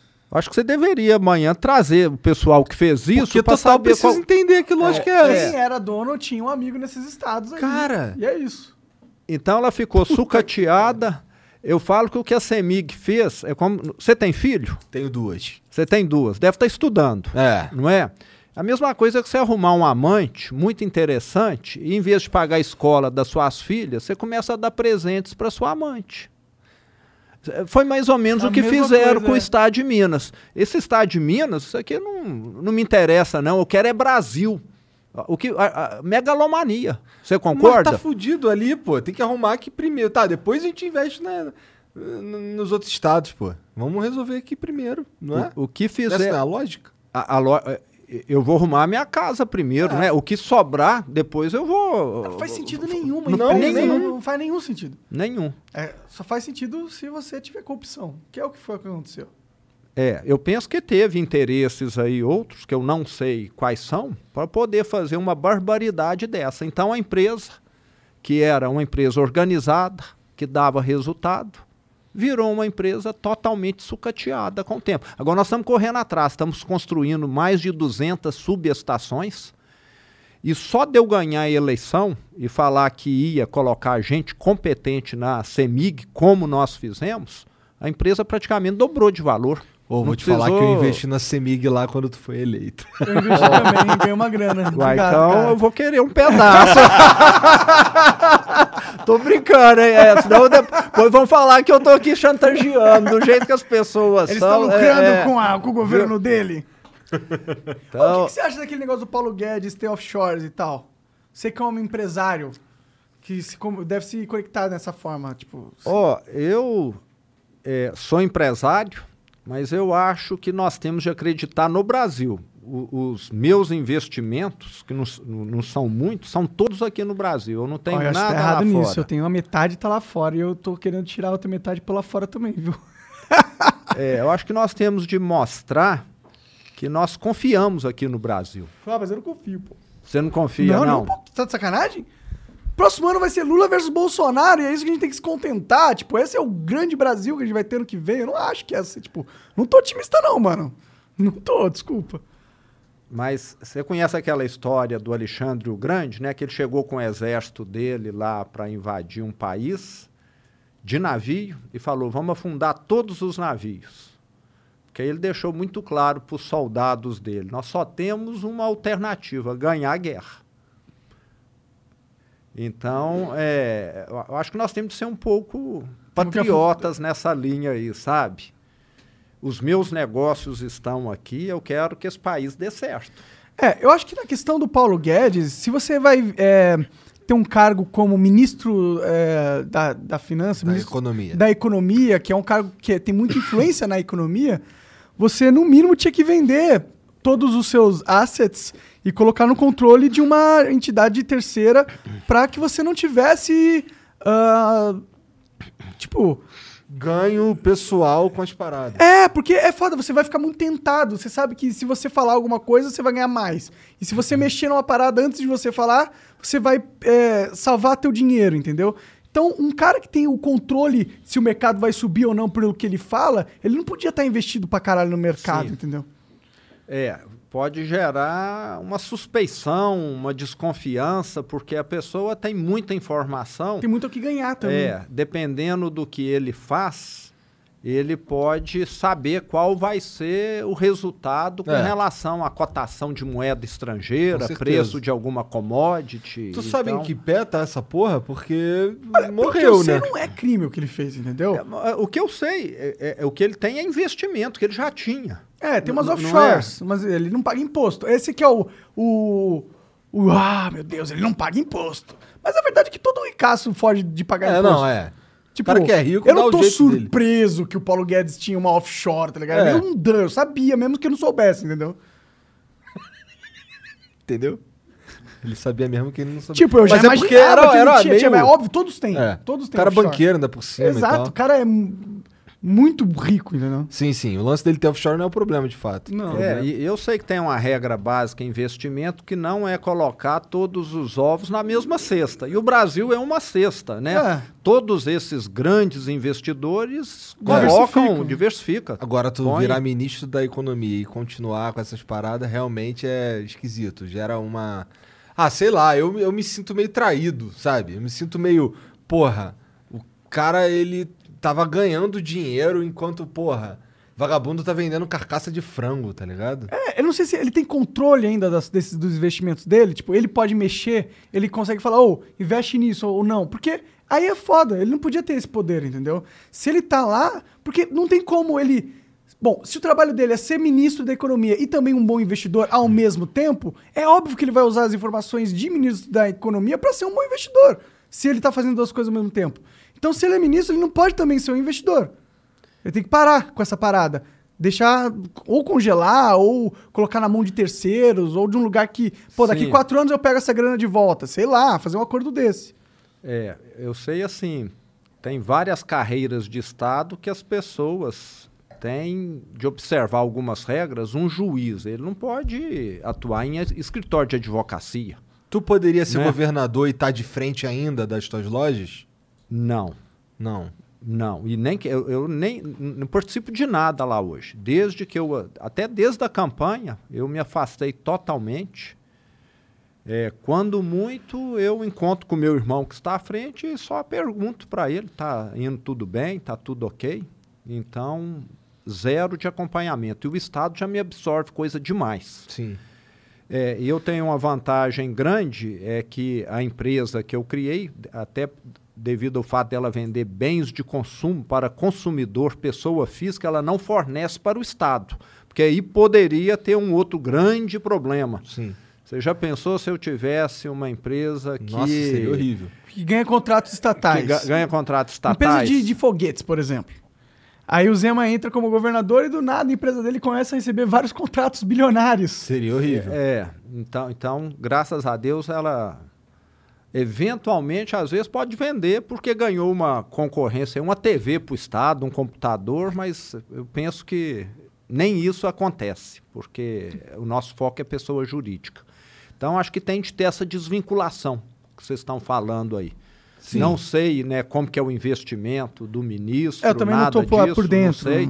Mas se é algo que ele já tinha antes, há 10 anos, há 20, e que só continuou, é uma situação. Agora, se ele está mudando por informação privilegiada, aí, Aí- realmente é algo que pode ser É, questionado. e não foi isso a notícia que ele tava mudando só. só a, única, a única notícia é que ele tem Que vi, um offshore. é, É, Eu que ele vi, tem um offshore. isso. Ninguém falou que ele tá realmente recebendo informações privilegiadas e atuando nesse sentido. É. A única discussão é que, pelo fato dele ter informações privilegiadas, ele não deveria estar atuando de forma nenhuma no mercado de, de investimentos. Né? Mas vem cá, ser, ser governador te seduz pra ser. para subir um pouquinho mais e talvez virar presidente do futuro? Ó, eu nunca tinha pensado em ser governador e não penso em ser presidente. É, eu falo que na vida algumas coisas nós planejamos e outras coisas acontecem. Então vamos. O, o meu objetivo agora é fazer uma boa gestão, consertar Minas, que ainda tem muita coisa para ser consertada, disputar a reeleição ano que vem e vamos ver. Entendi. Não Não, quero tá pensar- fechando porta também. N- não fecho porta e, e nem quero assumir esse compromisso, entende? Acho que é cada dia com a sua agonia, né? Então va- vamos caminhando dessa maneira aí. É muito cansativo, a sua qualidade de vida é, é bastante afetada, porque você passa Só viaja. Nômade, nômade é, do mundo. compromisso um atrás do outro, né? Você não tem mais privacidade. E, e- e com isso você fica. Eu fico longe da minha família. Meu filho mora aqui em São Paulo, que ele fez politécnica aqui, trabalha aqui. Minha filha mora em Londres, que fez cinema, ela é da área artística. Da hora. Até eu vou estar indo para aquele COP em Glasgow, daqui a duas, três que, que é semanas. isso, Coping? É, é o evento da ONU para o clima Ah, tá, pode ter crer, pode é, crer. Que, que vai ter em Glasgow. Então, depois de um ano e meio, eu vou encontrar minha filha. Tem um ano e meio que eu não a vejo. Com a Ah, pandemia, ela não pena. conseguiu vir e, e eu não fui. Então, vou ter Tá com op- saudades dela? muita. Quantos anos ela né? tem? Ela tem 28 anos. Ah. Então, agora que eu vou encontrá-la. O meu filho foi bom, que ele foi morar comigo em Belo Horizonte. Ele, ele passou para o teletrabalho. Hum, Ele trabalha, distância? trabalhava numa empresa de consultoria, ele foi morar comigo. Entendi. Mas assim, eu fico 40 dias, 45, 60, sem ver meus pais, que moram em Araxá. Mas estou satisfeito, não reclamo disso de forma nenhuma, Mas você ter um pouco mais de tempo disponível É é bom bom. também, É, né? bom, É. né? Ficar poder de boa numa rede, descansar, ler um livro, né? Lendo um livro, e isso, isso deixou de existir na minha vida. Imagino. Então, E, cara, o, o, foi o João, o próprio João Amoedo que te convidou. Porque assim, tu tem ideia do porquê o Romeu Zema? Por que você? Por que, que eles olharam pra você? É. Só porque será bem sucedido? Não, fo- foi mais ou menos o seguinte: o Novo queria um candidato. É, eu tenho um primo que sempre acompanha política e falou com o pessoal do Novo de Belo Horizonte, mais especificamente o Bernardo e o Evandro, que são lá do diretório estadual. Ó, eu tenho um primo que ele está no conselho da empresa, que ele poderia estar sendo um candidato, mas foi cogitado nessa ocasião também para ser candidato Salim, da Localiza, vocês devem conhecer de nome, o Modesto Araújo, da rede de drogarias Araújo, que é a maior de Minas Gerais, e o professor Falcone, que, da, da, da qualidade aí.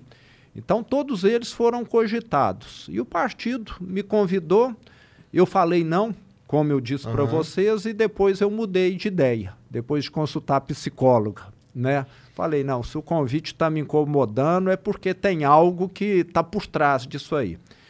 Então surgiu assim meio que do nada mesmo. Mas, Eles- teve, mas teve todo um estudo ali, chegaram em outros nomes que não só o teu, e acabaram optando por você por depois de. É, eu acho que eu fui o mais doido deles, né? O único que aceitou.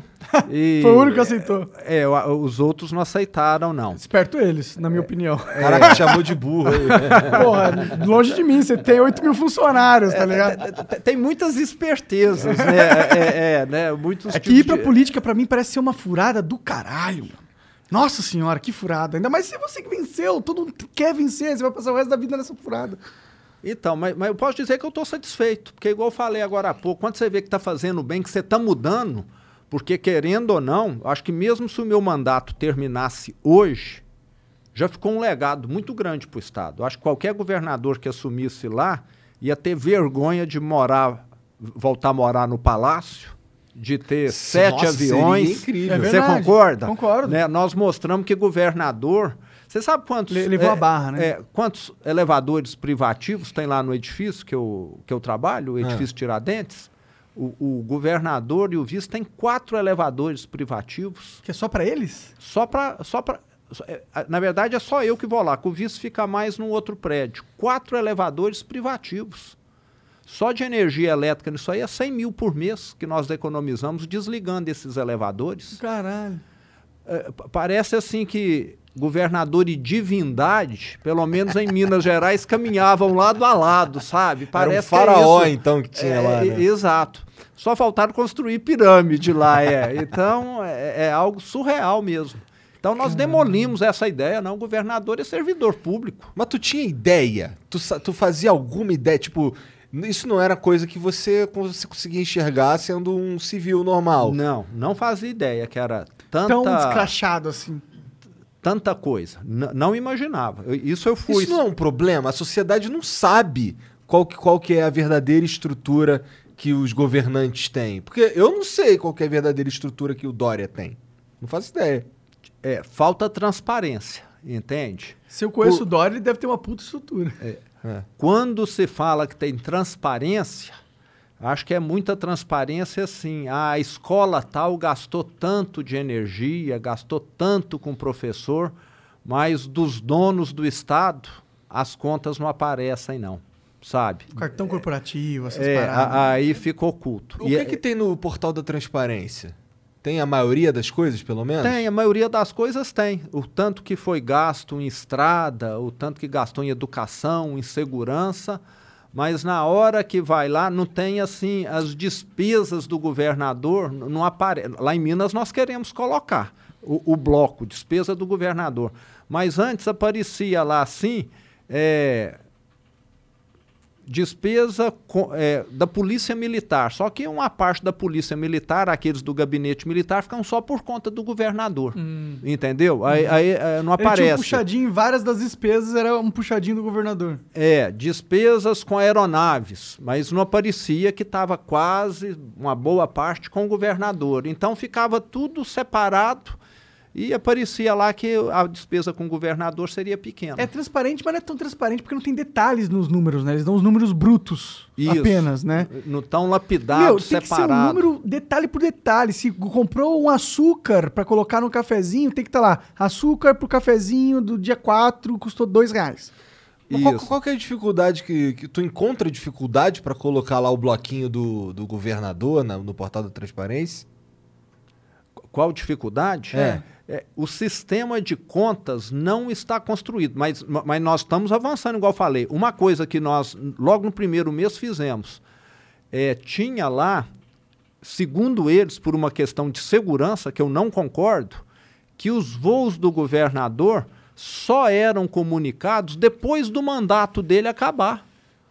Hoje, acabou o mês, meus voos estão disponíveis para todo mundo ver para onde que eu voei, quem me acompanhou, tudo. Isso era feito somente quatro, cinco, seis anos depois. Caralho. P- Falaram que era por uma questão de segurança. Aham. Se você está informando o que já fez, É, já foi, pô. é- se, se for para informar o que eu vou voar amanhã, depois de amanhã, tudo bem. É, tudo bem. Mas é, se for para informar o passado, o passado não volta. Então isso aí nós mudamos. Hoje é informado. Agora, uma coisa que eh, me causou muita co- contrariedade é que as pessoas muitas vezes distorcem. Quem conhece Minas sabe que se eu sair de Belo Horizonte e for para Uberlândia de avião, eu vou passar em cima de Araxá. Só você pôr no mapa que está ali. Então falaram que eu fui para Araxá de avião. Eu só fui de avião para Araxá nas vezes que eu tinha de ir no Triângulo Mineiro e passava em cima da minha cidade. Agora, as 20, 30 vezes que eu fui de carro, que são 5 horas de carro, ninguém nunca falou. Mas as duas ou três vezes que eu usei o avião, por esse motivo, porque eu já estava lá, aí é o que aparece.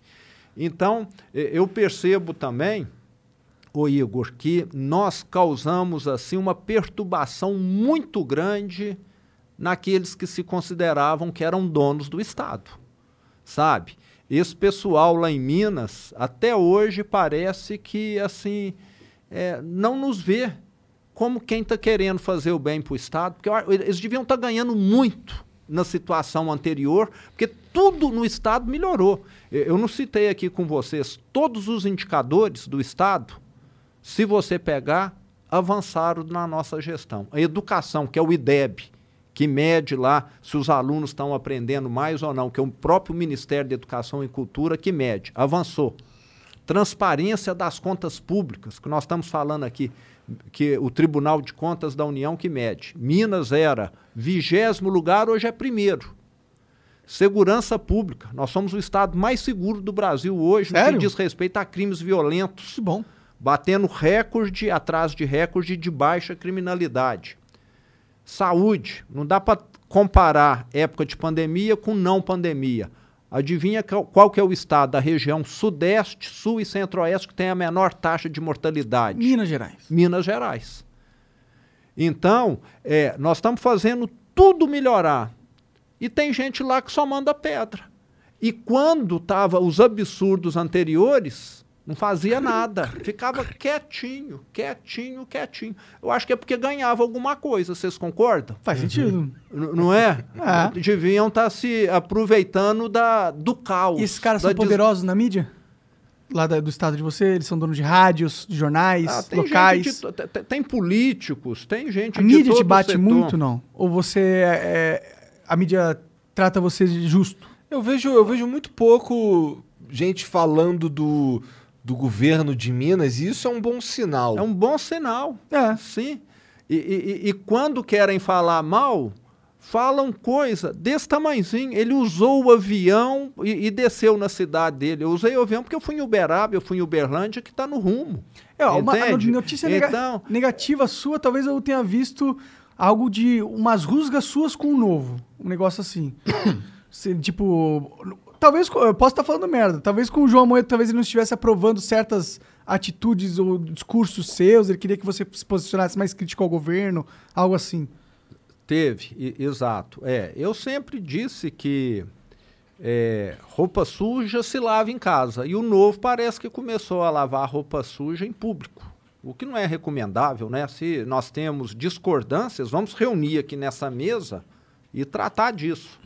Então, eu, eu até é, respeito muito o novo, falo que quero continuar no novo, estou satisfeito apesar de alguns problemas, o novo presidente, o Eduardo, eh, tem feito algumas mudanças para melhorar o, o partido, isso na opinião de 90% dos filiados. Então, acho que estamos caminhando, mas teve aí um período, talvez nos últimos dois anos, em que o partido, infelizmente, eh, teve desavenças que foram levadas para público. Não, não- não é normal, né? Você tem de tratar as coisas eh, dentro de casa e depois que tratou, brigou aqui, eh, deu soco, deu tapa, tá todo mundo alinhado. É, é assim que eu acredito. Agora, infelizmente, nós tivemos aí eh, pessoas que saíram. Qual Muitas que era pe- o problema do novo? Ó, na minha opinião, o Eduardo está corrigindo é, o partido que foi constituído como um partido liberal. E ser liberal, o que, que é? Respeitar divergências. Se você pensa diferente de mim, eu vou ser seu amigo, eu vou te respeitar, mas não quero que você seja clone meu, porque se você for clone meu, Não é não, democracia. não- não precisava de você também, eu resolvia tudo, você concorda? Você ia pensar igual a mim. E, e o partido começou a ter determinadas posições que é a seguinte, ó, todo mundo aqui tem de pensar desse jeito. Até não me afetou, não, porque o meu cargo é executivo, mas os parlamentares, principalmente os deputados federais, ah, ficaram indignados, porque o partido falou, vocês não vão pensar mais, agora quem pensa somos nós. Pô, Uai, nós temos lá um Tiago Mitrô, nós temos o Poit, que vocês, acho que já teve aqui com, com, com vocês. Com a gente veio o Rigoni, não sei se ele é do novo, ele não é do Não, novo. Rigoni o... não é não. Quem que veio do novo aí? O Felipe Sabará, o João Moedo, a Letícia. isso, passado. isso. É, não, acho que. O Poit não veio ainda. Poit não veio, Ainda não. não veio. E- Então, é, o partido, é, na minha opinião, passou, em vez de ser um partido liberal, a ser um partido que estava tolhendo a liberdade de expressão. Uma coisa totalmente contraditória. Pode crer. N- não é? Total. To- totalmente. E eu acho que esse negócio da liberdade de expressão é talvez o maior problema que a gente tem a- na sociedade atualmente, né? Porque a internet, o que, que ela fez? Ela deu voz pra todo mundo. Foi. E com novos poderes vem novas responsabilidades, né? Aquela história lá do Homem-Aranha. Só que o problema é que as pessoas acham que as novas responsabilidades agora estão recaindo sobre o governo e as, e as grandes mídias sociais de ah, impedir que coisas que a gente não gosta, não gosta, não gosta que, que, que sejam ditas, sejam ditas. Tipo, eu não gostei desse discurso, então, pô, Google, você tem que banir o antivax, por exemplo. Claro que, pô, ser antivax é uma merda, a vacina funciona, isso é, é ciência, entendeu? Mas eu não sei se a gente tem que ter um- uma plataforma que tem que julgar todos os discursos para ver se eles estão alinhados ou não ao politicamente correto do- de quem é a favor da vacina, entendeu? E a partir do momento que você tem uma plataforma que começa a ter essa, essa responsabilidade de julgar se você está se adequando a um linguajar que seja não nocivo à sociedade, você incorre num, num perigo, que tem um, um- um juiz censurador com o poder de dizer o que você pode ou não dizer. É um absurdo. Alguém me falou que vocês, tive- vocês ficaram um período fora do ar por- É. por, um- uma coisa. O Lacombe veio aqui, ele falou algumas informações, alguns citou alguns Que estudos. segundo o Google, é, na verdade, são, são algumas paradas, alguns dados científicos que já foram refutados e tal. Mas aí o Google pegou e, e colocou como informações falsas sobre a Covid-19 e a gente ficou banido. Tão banido até agora, gente? Já voltou. Mas ficamos uma semana banido e pra gente, uma semana sem cortes, sei lá, é uma grana, é E- muita. E, se uma televisão solta uma informação errada, É. eles tiram o sinal dela do ar ou não? Não, não, a concessão vitalícia pra sempre o negócio lá, né? Se um jornal imprime uma informação errada, Não é? Ent- Então, re- realmente, é, é estranho. É, é estranho. A gente estranho. vive hoje num mundo onde a nossa liberdade de expressão está cada vez mais sendo cerceada. Hoje já existem criadores de conteúdo que têm medo de falar certas coisas, com medo da repercussão da plataforma. Tipo, fala, putz, não vamos conversar sobre isso não, porque dá merda. Ou não fala essa palavra. Essa palavra dá strike. Não acontece isso? Isso aí é a gente cada vez mais perdendo um pouco da nossa liberdade. Aos pouquinhos, aos pouquinhos, o ambiente vai ficando contaminado. Você vai ficando com medo de expressar o que você quer falar. Com medo da, da, da repercussão. Isso é uma merda. E tá acontecendo muito, Muito, forte. ruim, exato. Isso é contra o pluralismo, é contra a liberdade de expressão e, e por aí vai. Realmente é muito ruim, né? É um instrumento que pode prejudicar muito. Sim, e tem candidatos aí a presidente que querem regular a mídia, né? Tem. Cara, tu acredita numa terceira via? Ou tu é a favor do, do- de um Bolsonaro versus Lula mesmo? O que que tu pensa aí? Agora como político, o que que tu pensa?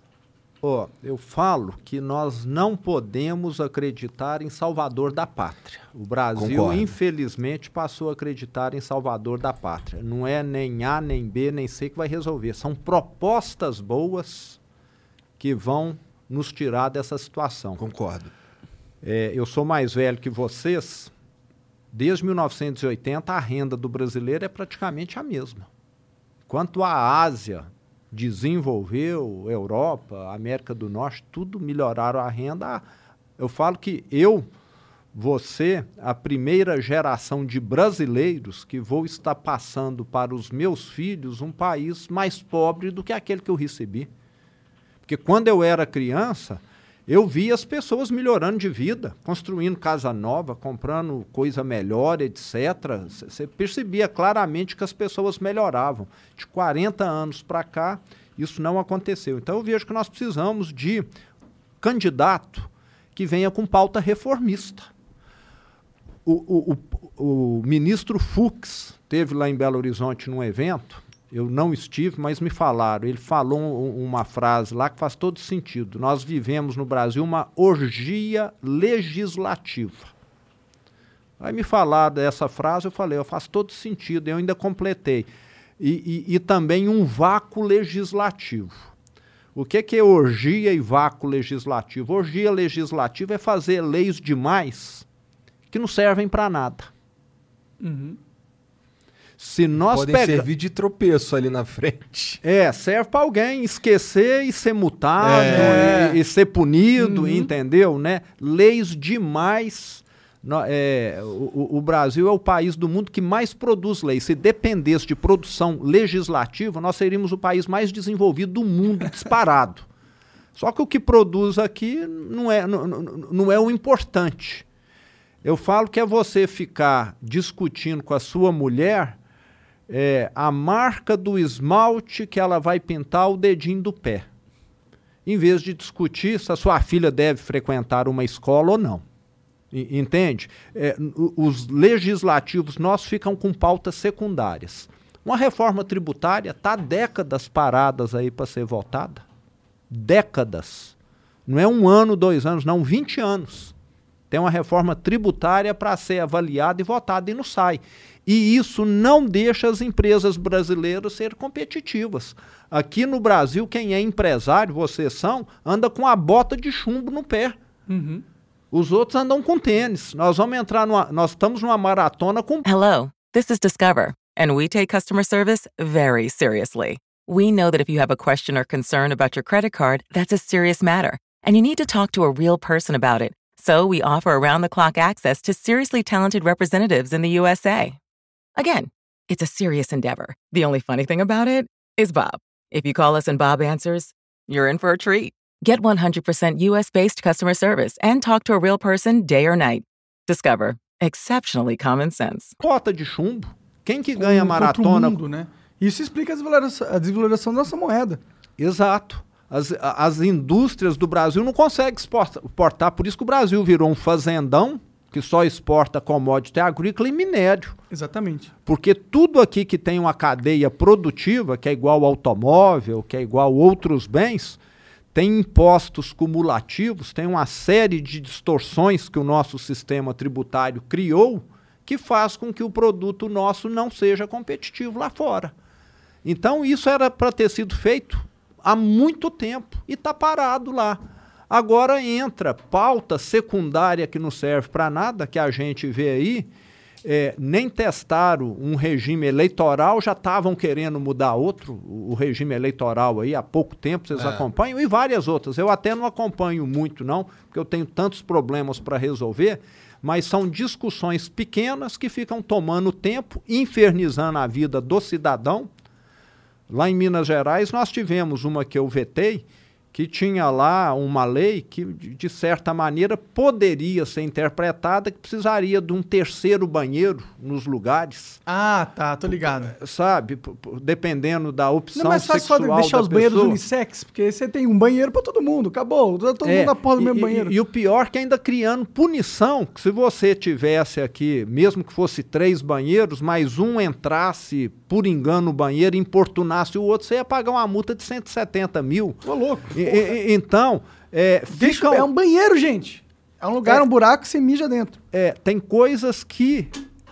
Eu, eu falo que tem coisa que funciona e não tem lei. Você toma banho todo dia, você toma, eu tomo banho. Não tem lei que não nos obriga a tomar banho todo dia. Mas se eu virar um gambá, alguém vai começar a reclamar, não vai? É verdade. N- não é? Sei por E- e- experiência. É, não vão reclamar. Reclama, É, reclama mesmo. É, e, e- e- e- É bem rapidinho pra reclamar. e parece que os Uma legisladores acham Você toma banho. Legislador acha que tudo precisa de lei. Não precisa, não. Gente educada sabe se policiar. Sim. Não precisa ter lei para escovar dente, para tomar banho. Não, não, não, não- pra não mim, é? tinha que ter lei só pra coisa, tipo assassinato, roubo. E- e- exato. Quanto menos leis, melhores. Sim. E, então eu Tinha que falo, rolar um mutirão da re- re- revogação das, das leis do Brasil. é o que nós temos feito lá no governo. É? No que diz respeito, porque eu não faço lei, mas eu faço Mas você tem influência decreto. Ah, sim. É, como governador, eu tenho o poder de fazer decreto. E de tirar os decretos passados também, E- né? O que nós fizemos? Tivemos um revogaço lá, só para tirar coisa que simplificava, que simplifica a vida de quem trabalha. Legal. Tinha muita coisa lá. A- Agora, o que o legislativo precisava fazer é isso, fazer um enxugamento de lei no Brasil. Tem Total, muita lei nossa. que só atrapalha. Começando tá pela Constituição, inclusive, que é ridícula, na minha opinião. Eu não estudei muito sobre isso, mas pelo que me falam, a Constituição é longa demais e trata sobre coisas que não deveriam ser tratadas numa Constituição. É, em vez da Constituição ficar dando, eu falo, as características de um calhambeque, esse calhambeque tem de ser assim assado, ela deveria estar só assim, ó, construa o melhor carro possível.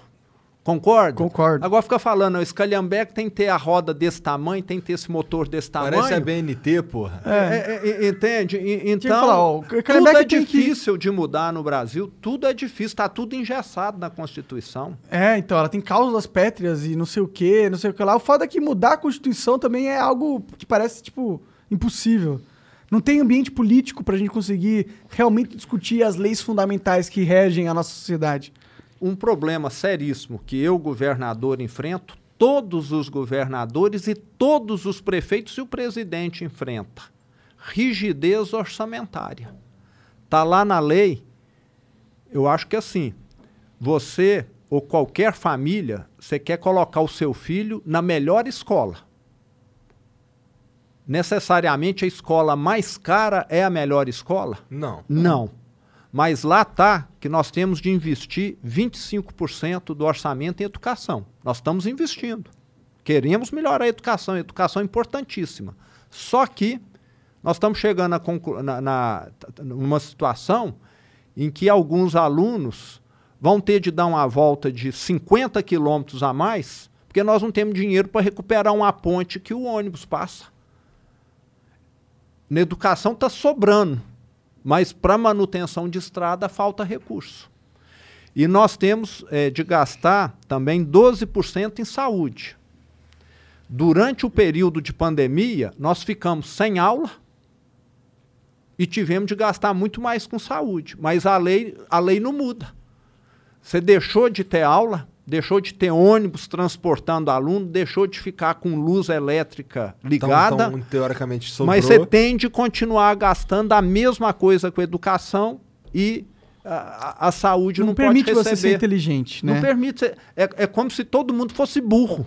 E quem fez essa lei há 10 anos fosse o Einstein. É mais ou menos isso. Entendeu? Aham. E, e- e assim, na hora que você vai para um estado igual Roraima, lá tem muito mais jovem do que São Paulo, do que Minas, porque é um estado recente. O, o Acre, a mesma coisa. Lá deveria a proporção de educação e saúde ser diferente do que é aqui. Aqui tem mais proporção de idoso e menos jovem, lá, lá não.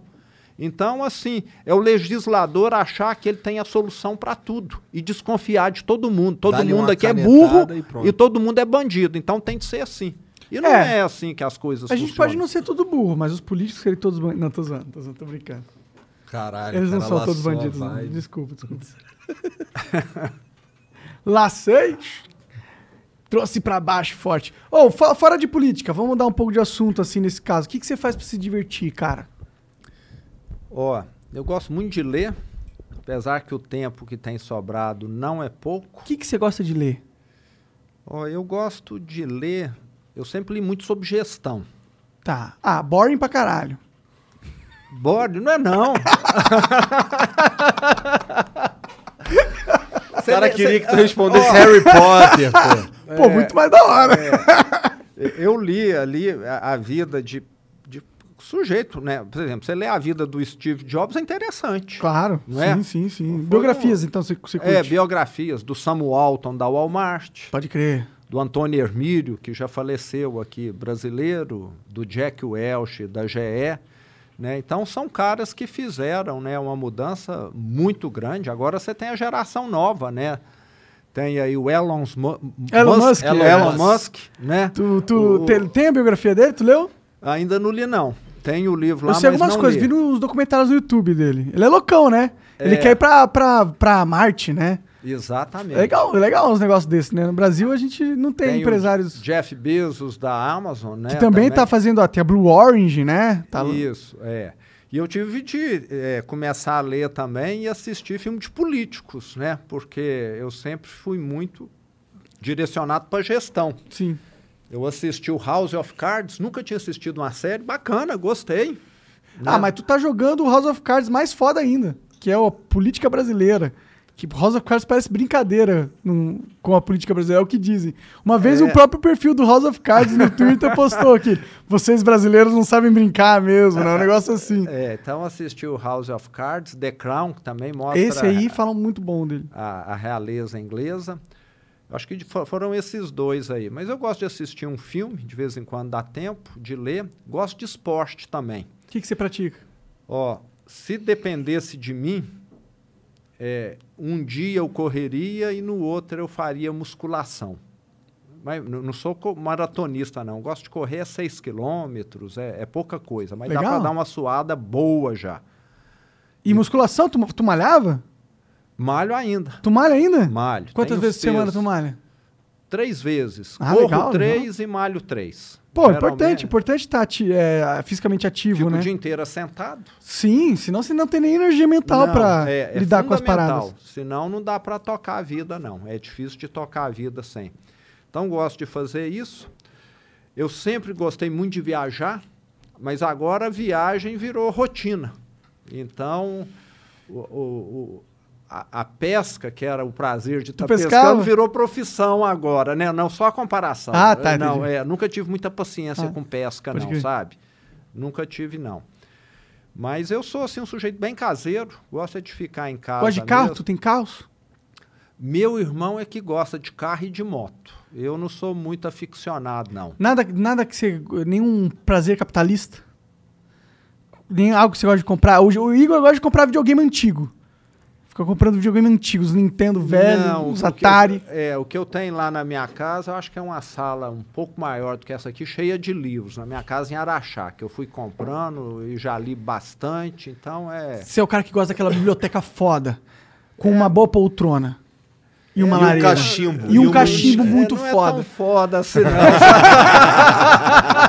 não é, não É foda, é foda. Tá é, falando que é foda. tá bem simples, sabe? Um cachimbo e um uísque ou um cachimbo e um vinho?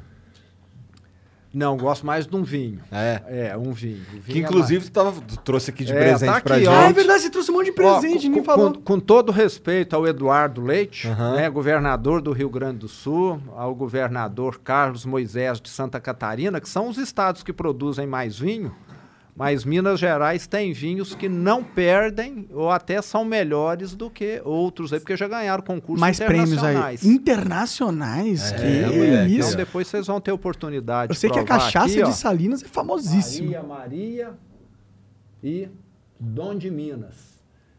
Porque na, a nossa Serra da Mantiqueira, e, e São Paulo também, né? Se eu estou falando bem de Minas, tem que falar bem de São Paulo também, que a Serra da Mantiqueira é a divisa dos dois estados. Ali tem um clima que é muito propício para determinadas qualidades de uva, não sou nenhum grande entendido, que fazem com que o vinho tenha aí é, um sabor excepcional, segundo os enólogos.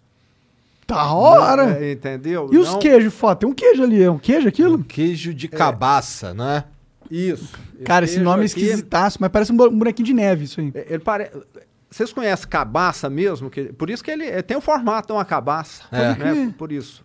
Lá do Jequitinhonha, em Minas, ó- olha só a burrice do Estado brasileiro. Tem um exemplo claríssimo relativo ao, ao- ao queijo. Vários é, queijeiros artesanais de Minas, produtores de queijo, que fazem artesanalmente o queijo, foram participar na Europa, na França, de concursos de queijo, ganharam lá o primeiro lugar. Porra. Caralho! Artesanal. Aqui, os cara- artesanal.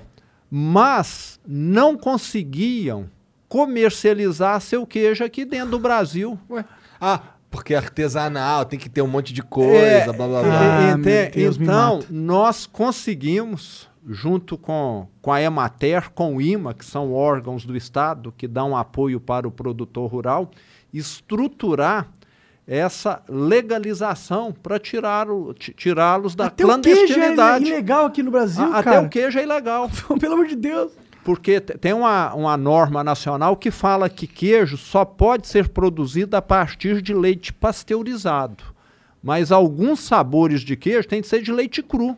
Você tira ele da vaca e ele já vai. E deve Meu ser os Deus, melhores, que, inclusive. que lei filha da puta, cara. Ai, então por isso que tem que rolar o revogaço nacional de todas as leis bostas. Deve ter milhões. Eu não sei quantas leis existem, mas deve ter milhões bostas. Tem. Não, tem de lei aí. É pior que o governador é. concorda comigo. Não, que não, mas, mas é, mas de- é. Ó, é, eu- eu- eu- na minha opinião, os legislativos no Brasil deveriam falar, ó, durante esse um ano, em vez de fazer lei nova, nós só vamos ficar vendo as velhas aqui e, e tirá-las, Também acho que era revogá-las. jogada, mano. sabe? Ele- Eles iam estar ajudando muito mais do que fazendo coisa nova. Concordo. Plenamente, assina embaixo. E os advogados acho que iriam aplaudir, porque ser advogado no Brasil não, não deve ser fácil, não. Não Com deve. tanta coisa que se cria e que se muda a todo momento. Um bilhão de leis diferentes de. de- de- Ah, Mas, mas interessante esse lance que tu tá falando do vinho. O queijo, tudo bem. Minas, Minas é conhecido por ter um pãozinho de queijo legal e tal, um Cachaça café, uma cachaça. Agora, o vinho, vinho pra mim é novidade.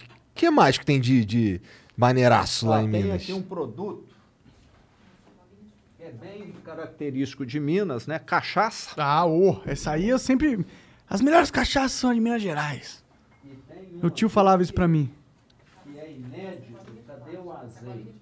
Cara, o ah, azeite... esse azeite é. Tu viu o azeite? Viu azeite Ó. de abacate? É o Caralho. único, não sei em quantos lugares do mundo se produz azeite de abacate. Inclusive eu fui lá nessa fábrica. Nunca tinha São ouvido falar de Sebastião azeite do de abacate. Paraíso. Abacate é saudável pra caralho, dizem. O que nós produ- eh, consumimos no Brasil, 99,5% é azeite de oliva, É. que na grande maioria é importado. Praticamente tudo da Espanha, Portugal, Itália, né, do Mediterrâneo ali. E o abacate é como se fosse uma azeitonona grande, concorda, né? Uma grande azeitona, o abacate. Anatomicamente falando. anatomicamente falando. E ele tem é, óleo igual a azeitona tem dentro. Então essa indústria processa a polpa do abacate. Você sabe qual que é a diferença de óleo e azeite? Eu aprendi duas semanas Eu atrás. não faço sei qual que é. ideia. Óleo é o que você tira da semente da fruta. E azeite é o que você tira da polpa da fruta. Caralho! Então, a azeitona, o óleo dela é da. O, o azeite, né? Porque aí não é óleo, é da polpa. Óleo de soja é porque sai da semente da soja e não da fruta. Fiquei curioso. Dá pra provar? Realmente, isso daí, é- isso daí só tem em Minas, né, cara? Um azeite de abacate. Só. Só em Minas. Ele tem é, um custo mais caro do que É o mais de caro? Mais caro do que o de azeitona. Puta, essa garrafinha então custa uns 40 reais. Acho que é mais ou menos por aí. Desculpa. Eu pus o dedo dentro. É saboroso. eu- Engraçado que tem um gosto de azeite mesmo. É porque é azeite. Não, mas tipo, azeite de oliva, porra. Mas é bom. É bom. Prova aí, Vou pra provar, ver. vou provar.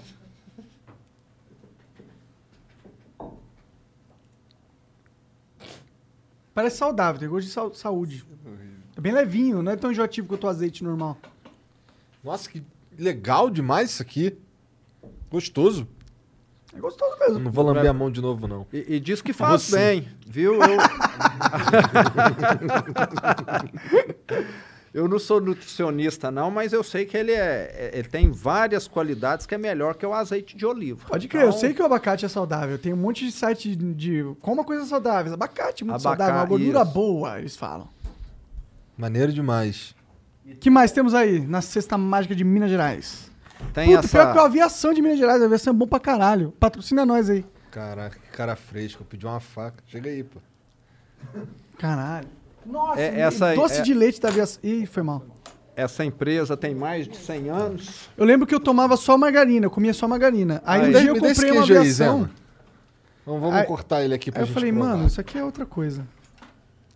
Mantém um ritual pra cortar ou posso só cortar, cara? Não, não tem não. Pode cortar de qualquer jeito manteiguinhota aí. foda. Olha, E, e você vai ver o sabor desse queijo aí. o Eu tanto quero que é. experimentar. tirou a cabecinha. Tirei a cabeça do boneco de neve. Ou o Michelin, Michelin que emagreceu.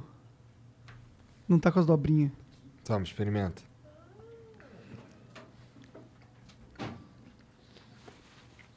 Bom, não é? Bom. Ainda bem que tu trouxe um monte, cara. Não, eu tô tomando vinho, muito bom com queijo. Combina bom. Nossa, que delícia. Vinho com queijo combina. E eu adoro queijo, mano. Eu sou tipo viciado em queijo. Bom demais. Então, cafezão, Luana vai gostar. É meu. Tira a mão, esse é meu. E o Estado também produz. Deixar de ser muito doce de leite. É. Eu quero queijo, passar aqui no bom. queijo aqui, pô. Porra. Fica melhor ainda. Enquanto a gente passa aqui no queijo, vamos, vamos perguntar o que, que os caras estão falando. Jean, lê as mensagens que a gente tá comendo aí, na moral. Demorou, demorou. Café não vai dar pra coar aqui. É. Eu vi que vocês têm a máquina lá Tem embaixo. a máquina lá embaixo. É. Ô, faz um café ali pra gente, Serginho. Cara dele. Bom, vou- o Mineiro Louco mandou aqui. Parabéns ao melhor governador do Brasil pelo excelente trabalho que está fazendo com humildade em Minas Gerais. Em um, em um eventual segundo mandato, em que o senhor pensa que pode avançar na agenda que não foi possível nesses anos iniciais. Além disso, apoiaria o Eduardo Leite, presidente 2026. Falou dele várias vezes. Bom, nós vamos avançar na agenda. É, eu falei aqui que nós já avançamos na, nos indicadores, mas assim, educação de Minas, do Brasil, nem se compara com outros países aí. Nós temos de avançar muito na educação. É, nós temos de rever essa questão de conteúdo curricular. Nós estamos formando hoje jovens que não estão adequados para o mercado de trabalho. Tinha que ensinar programação na escola. né? Exato. N- Nós estamos caminhando nesse. Nós temos lá hoje um programa, é, 70 mil bolsas que o Estado está oferecendo para jovens fazer os mais diversos cursos, inclusive de tecnologia, Legal. para poder se adequarem ao mercado de trabalho. Que vai Na- ser tecnológico. É tipo. Vai. Vai ser. Não adianta lutar. É igual você lutar contra as charretes saindo de moda. Azar. E, e- e não tem como. Não tem como. Não tem como. Acabou, né? Acabou. Mas então nós temos muito o que fazer em Minas ainda. A, a segurança, apesar de ter melhorado, Como precisa. melhorou a segurança de Minas? Contratou mais policial? Não. O que acontecia é o seguinte: nós temos polícia militar, polícia civil e polícia penal, que cuida dos presídios. Elas nunca trabalharam muito bem integradas.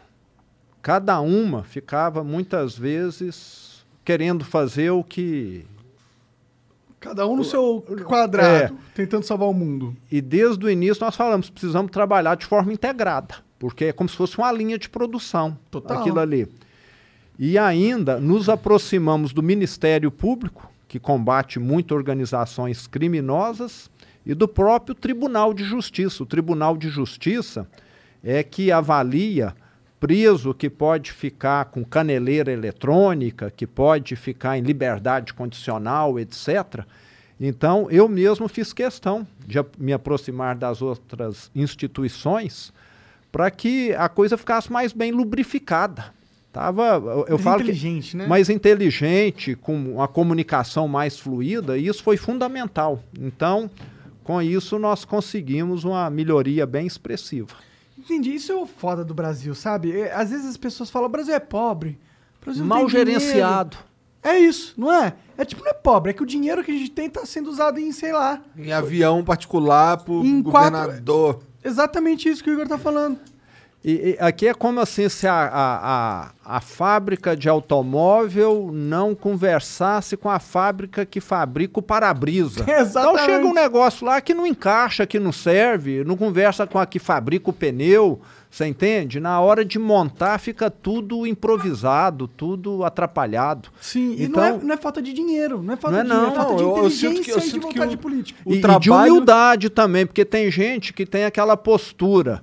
Não, aqui, na- aqui é, esse pedaço é meu, ninguém chega. Eu que vou ser o salvador da pátria Eu vou aqui. querer experimentar esse. Opa, por favor. É bom, viu? Obrigado. Inclusive, muito obrigado pelo presente aqui. Pô, Realmente, isso aqui é um presente, muito um gostoso. Muito gostoso isso aqui. Tanto queijo quanto doce, não é? Porra, cara. Mas, pô, esse lance de integrar as coisas de forma Parece um inteligente. vinho. É um vinho, é um vinho de mel. Aquele, é igual aquele que você me deu? É. É, É, é, hidromel. Isso, É, é, exatamente. é, parece um vinho. É. É o vinho mais vendido da Amazon. Olha. E tem, e tem álcool aqui? Tem, 14%. né? 14%. É. Mas, pô, não é o trabalho de um gestor integrar tudo, todas essas coisas pra fazer funcionar? É que os, os gestores são muito ruins que a gente tem, pô. Eles são muito bons. Só que injustamente é, desintegrar pra ganhar em cima. Assim, tá. Eles são os degestores excelentes, entendeu? É, eu, eu posso dizer assim que muitas vezes o sujeito fala, ó, essa secretaria aqui é minha, que aqui eu vou colocar para trabalhar quem eu quero, e ele vai colocar para trabalhar ali não quem, vamos dizer que fosse saúde, não quem entende de saúde, mas quem está fazendo campanha para ele. E, e- então, a finalidade de uma secretaria, nesse caso, nesse exemplo, sendo de saúde, em vez de você prestar serviço de saúde, fica sendo prestar serviço eleitoreiro para ele. E- então, é uma deturpação geral que, que- que existe dentro do serviço público no Brasil. Eles não Sim. querem prestar serviço para o cidadão. Eles querem fazer algo que viabilize a reeleição deles. Muda tudo, você concorda? Concordo Muda plenamente. tudo. Sim. Você acha que tem futuro? Tem mudança? Você acha que tá melhorando ou você acha que a gente só tá é, enxugando gelo? Não, está melhorando. Você acha mesmo? Tem, tem, tem melhorias aí. Acho que o mundo digital, até as transferências de contas bancárias que hoje são rastreadas, tudo isso fez com que os sacos de dinheiro, as cuecas de dinheiro de, ficassem. E se fosse pro Bitcoin? É, aí você me pegou agora, né? Ele não é rastreável, né? É, não é, né? Aí você, não, é, essa é a então- beleza barra o problema do Bitcoin, né? É, é, se, se, se algo, se o Bitcoin for usado pra alguma coisa, precisa conviver com o fato dele não ser rastreável. Não, o fato é todos os tráficos de órgãos hoje Eu atuam com o Bitcoin. corta um pedaço Claro de que eu queijo pra corto, mim. O doce eu não Opa. vou querer, não, mas o queijo eu vou querer um. Com Esse esse, queijo é bom aqui mesmo, vai viu? ficar bom. Tá ótimo. Pior que dizem que é bom tomar esse, esse com queijo mesmo, esse hidromel aí. Combina bem. Lê, mais, lê uma aí pra nós, Igão. O Hilário 3 mandou aqui. Conheci o Zema quando ele e o Ryan se encontraram em Londres, o melhor governador do Brasil, sem dúvidas. Aproveitando essa fase de assuntos sérios do Flow, poderiam chamar o Ryan, já que ele tá no Brasil agora. Abraços brabos. Eu- A foto do cara é ele numa lanche, moleque. Tá ligado? O cara é. Hugo Ramos mandou aqui, ó. Governador, no concurso passado da Polícia Militar de Minas, não foi chamado nenhum excedente para as regiões do interior. Visto que o efetivo está reduzido e quase não se vê policial no interior de Minas, esse ano você pretende chamar os excedentes do concurso da PM para reforçar? Cara, que engraçado, mas mesmo pergunta do Eduardo Leite, não É. foi? Os caras querem muito ser contratado, velho. O que, que você acha disso? Ah, eu acho que o Estado tem que contratar se precisar. Acho que o Estado tem que contratar também se puder pagar. Também. É, em Minas, não estava conseguindo pagar a folha. E gente querendo, eu quero ser. Vo- Você tem que ser responsável, não Sim. tem? O que, adianta Se você não está conseguindo, pagar, né? se você não está conseguindo pagar 100, você vai conseguir pagar 120 Não vai. pessoas? Não vai. Faz sentido. É, então nós temos sido muito criteriosos e o concurso vai acontecer no momento adequado, vai ser chamado. Se é alguém que foi já aprovado em concurso, a lei determina que ele seja chamado e nós estamos chamando. Concurso, inclusive, do governo anterior. Tá. Agora, os excedentes aí temos de avaliar. Não há nada determinado, não. A Paula Sobreira mandou. O que foi? Os excedentes da Polícia Ah, Militar. Os excedentes da Polícia Militar MG 2019 estão tentando uma reunião com o governo e secretário. Governo com o governo e secretário Igor Etô, talvez. Estamos aqui representando 500 famílias. O senhor pode nos receber? Confiamos que o senhor irá cumprir a promessa de convocação que fez no dia 12 de 11 de 2020, na rádio de Teófilo Otoni. Edital válido. Que promessa de, de, de convocação é essa? Sinceramente, eu não, não tenho recordação. O que eu tenho dito é que nós chamaremos de acordo com a possibilidade do Estado. É, adianta eu chamar alguém e amanhã não ter condição de pagar? Não, eu imagino Não que é? você não tem nada contra de chamar não o máximo na- de Eu pessoas até que você- queria, eu É. queria ter bilhões para poder não só chamá-los, como até fazer mais concursos. Melhorias também na, no cargo, é, E- no carro, na exato. colete, armas. Mas é, eu acho que as pessoas às vezes esquecem que existe uma coisa que chama responsabilidade fiscal e responsabilidade pessoal. Porque eu não quero fazer, poderia fazer igual outros governadores fizeram. Chama um punhado de gente, depois não paga. Não é? Né, eu acho que ele- é isso que eles estão esperando. É, eu não vou agir como os anteriores. Eu vou chamar na hora que a situação permitir. Já chamamos, estamos fazendo concurso para a Polícia Civil, agora nesse mês de dezembro. E vamos estar fazendo de acordo com o que for necessário. É, agora, o brasileiro precisa também, dentro desse assunto, é, pensar que existe vida fora do Estado, porque para algumas pessoas a vida é só dentro do Estado. Ele entra lá dentro e aí ele passa a achar que o Estado tem de resolver todos os problemas dele. Não está satisfeito? Eu acho que deveria ir procurar fora. Vocês não acham? Eu acho que. N- Não é? Eu acho que se você. Tem muito, muito. Na questão de segurança, tem muitas vagas em muitos lugares. Seja em segurança particular, em ruas, em bares. Tem, tem, tem, tem, tem mão de obra necessária aí se você for procurar, eu acho, né? Sim. É, eu vejo muita gente, um caso cl- clássico, professor, né? É, eu, eu reconheço que no Brasil a classe dos professores como um todo não é reconhecida, como em outros países. E aqui nós temos algumas categorias que ganham muito acima da renda nacional, tipo magistratura. Desembargador. É, que está aí na, na magistratura, etc. Ganham bem mais do que a renda nacional, em- proporcionalmente, professor ganha menos do que em outros países. Então, nós te- teríamos de estar caminhando aqui para ter um equilíbrio mais semelhante. Mas It's not just boughs of holly that make your home festive. It's you decking the halls with rugs of beauty, the kitchen with juicers and mixers of chrome. It's setting your table with touches of elegance and adorning your living room with accents of style. HomeDepot.com has all the latest decor to get your home ready for the holidays. Because it's not just Santa who's coming to town, it's also your in laws. Make the holidays yours with home decor from the Home Depot. How doers get more done. Às vezes eu encontro alguém que não está satisfeito e, e ele quer que o Estado resolva o problema dele. O Estado tem limites para resolver problema. Nós não temos máquina de imprimir dinheiro. Pra mim, se o Estado só parasse de criar problema, já tava bom. Não quero que ele resolva É. nada. Então, mas assim, a pessoa está no Estado, sabe que ali a remuneração tem, tem um teto, tem um limite, e se ele quer ganhar muito mais, ele tem de procurar outra alternativa. O, o, Você es- ganha 7 mil reais como governador? 7,980. 7,980. Então, assim, as pessoas precisam enxergar. É, o Estado não é obrigado a corrigir todos os problemas da vida. E nem tem condição para isso. Nem tem. As pessoas têm de tentar uma é independência. O Estado não é meu pai. Exato. O João Oliveira diz aqui: salve, salve família.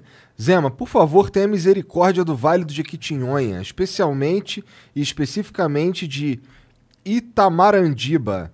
Minha mãe está esperando há mais de 60 dias fazer um exame no SUS e continua sem previsão de atendimento.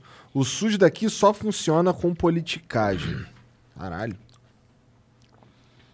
Isso é uma cidade de, de Minas? Tamarandiba é uma cidade de Minas está no Vale do Jequitinhonha, que eu conheço, já abri loja lá, já fui diversas vezes. E tá fora do SUS lá, é isso. É. O Edu Borba, conta, Edu Borba, contador, manda aqui. Virei membro do Flow só pra mandar mensagem quando a Moedo tava aí. Não E sou tão virar membro pra mandar mensagem. é. E sou tão azarado que o servidor acabou queimando no dia e fiquei sem poder mandar mensagem. Agora sou membro por obrigação.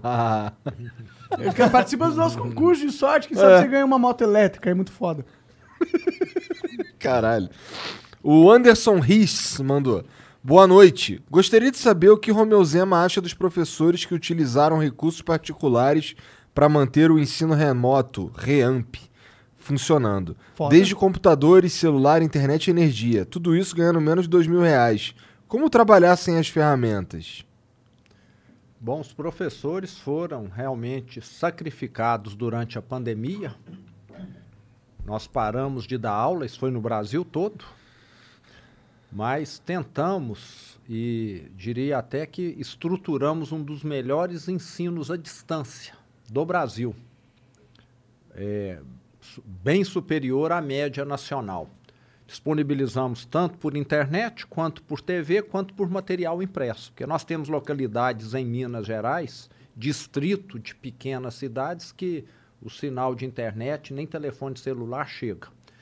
E nós sabemos que alguns professores tiveram de fazer um esforço. pulos, né? É, mas assim, eu não vi nenhum professor reclamar que ele gastava gasolina e que ele parou de gastar. Né? Te- te- Teve esses casos também, né? Muita gente deslocava, passou a ficar em casa trabalhando, não precisou.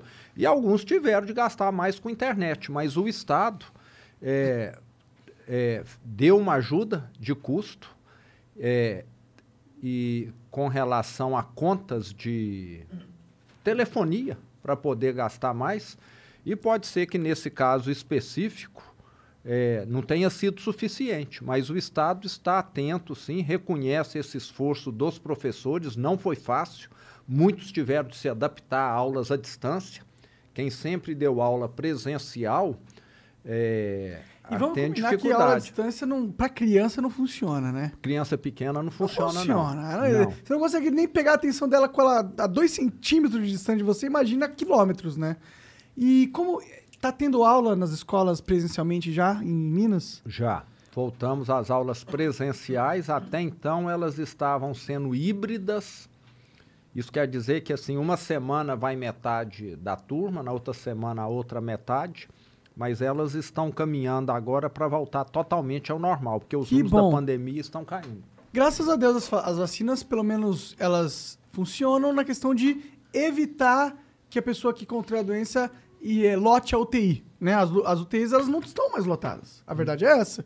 E esse era o maior problema e, e era o que mais chamava o lockdown e mais chamava as restrições ah, sociais. Era você ter as UTIs lotadas, porque isso acarretaria numa tragédia onde você não vai conseguir salvar a vida de pessoas que iriam morrer e seriam acumuladas filas e milhares e milhares de pessoas morreriam. Como isso não é um problema a mais, cabe a nós a é, liberar um pouco a sociedade para voltar à rotina normal. Exato. E eu fico, às vezes, um pouco triste, triste Monarque, porque vejo as pessoas que trabalham no Estado como professor reclamar que eh, foram prejudicados. Concordo. Talvez ele teve de gastar, não sei se mais 50, 100 reais por mês com a conta de celular. Mas eu fico triste porque muita gente não lembra que milhões perderam o emprego. Ganhava mil, dois mil, ganha zero com a pandemia. Entende? e os mais necessitados, os caras que Então, os dependiam mais dos faróis, por exemplo. É. Eu atendo muita gente lá, ah, não tenho reajuste há três anos. E o que está procurando emprego há três anos? Querendo ou não, quem trabalha no Estado está numa situação Melhor do que o mercado privado. do que o mer- mercado privado. O mercado privado dispensou gente. Teve queda de salário, teve queda de renda. No setor público não teve, não. Pode não ter tido reajustes para recompor alguma coisa. Então, é, é lamentável que as pessoas não vejam que nós somos uma sociedade, que é setor público e privado. E que Somos o público todos. só existe porque o privado tá bombando. E, e quem paga o imposto É o privado. é o privado. Então nós temos de ter essa visão do todo. As pessoas costumam olhar muito só para um pedaço, para um umbigo às vezes, e não enxergam esse todo. Sim, isso é verdade. O Araxá Mil Grau mandou aqui. Zema, meu conterrâneo. Muito legal ver um araxaense representando a gente em um cargo tão importante. Explica pra gente a importância do nióbio da nossa cidade para a economia do país. Abraços a você e a galera do Flow. Tem muito nióbio em Minas? Não sabia. Só em Araxá, na minha cidade. É mesmo? Mesmo? 90% da produção mundial tá lá em Araxá. O quê? É. Caralho, fiquei surpreso com essa porra. Pois vocês têm de trazer aqui um engenheiro metalúrgico especialista em nióbio para poder Pô, dar uma indica aula um para foda vocês. aí. O seu aí governador tu deve ter conhecer os caras pica. Mas nióbio, é, para quem está nos acompanhando e não sabe, mais ou menos é uma, é uma, é uma mistura que você faz. Uma Ele- liga, né? Da é, liga no metal. É uma mistura. É, va- vamos dizer que você vai fazer uma ponte que precisa de mil toneladas de aço comum. Tá. Se você produz esse aço com um pouquinho de nióbio, em vez de gastar mil toneladas, você vai gastar 800. Porque as propriedades do nióbio fazem o aço ficar mais resistente. Foda. Então, hoje nós já temos muitas peças, partes de carro, principalmente no exterior, que é feito com aço que tem nióbio, porque, porque o carro fica mais leve Legal. e mais resistente. Então todo mundo zoava o negócio do nióbio e na verdade o negócio é pica mesmo. Pica das galáxias. E qual que é o nome? Araxá. Araxá. Araxá ganha grana com o nióbio? Então, tem uma grande empresa lá, que é a CBMM, ela que desenvolveu toda a tecnologia para extrair o nióbio, porque ninguém sabia como extrair, e de- desenvolveu a tecnologia para aplicar o nióbio, porque ninguém sabia como que aplicava, em que tipo de aço que dava certo. Então, é, cometem uma injustiça falando que ela explora uma mina de ouro, porque é um metal raro, mas se não fosse ela, esse metal estaria enterrado lá, não teria utilização, não. Ela descobriu como tirá-lo, como aplicá-lo. Isso é tecnologia brasileira? Bra- tecnologia brasileira. Que por isso foda, cara. Isso por- é muito foda. é, eles fazem lá seminários de metalurgia. Vem engenheiro metalúrgico da Coreia, do Japão, da Rússia, da China, de todo lugar para poder aprender como que usa o nióbio. É e justo ela que, que ela diz- tem um lucro dessa parada, porra. É mais do que justo. Muito foda. E, e gente mandando pedra na empresa. Aqui no Brasil, quem faz o certo.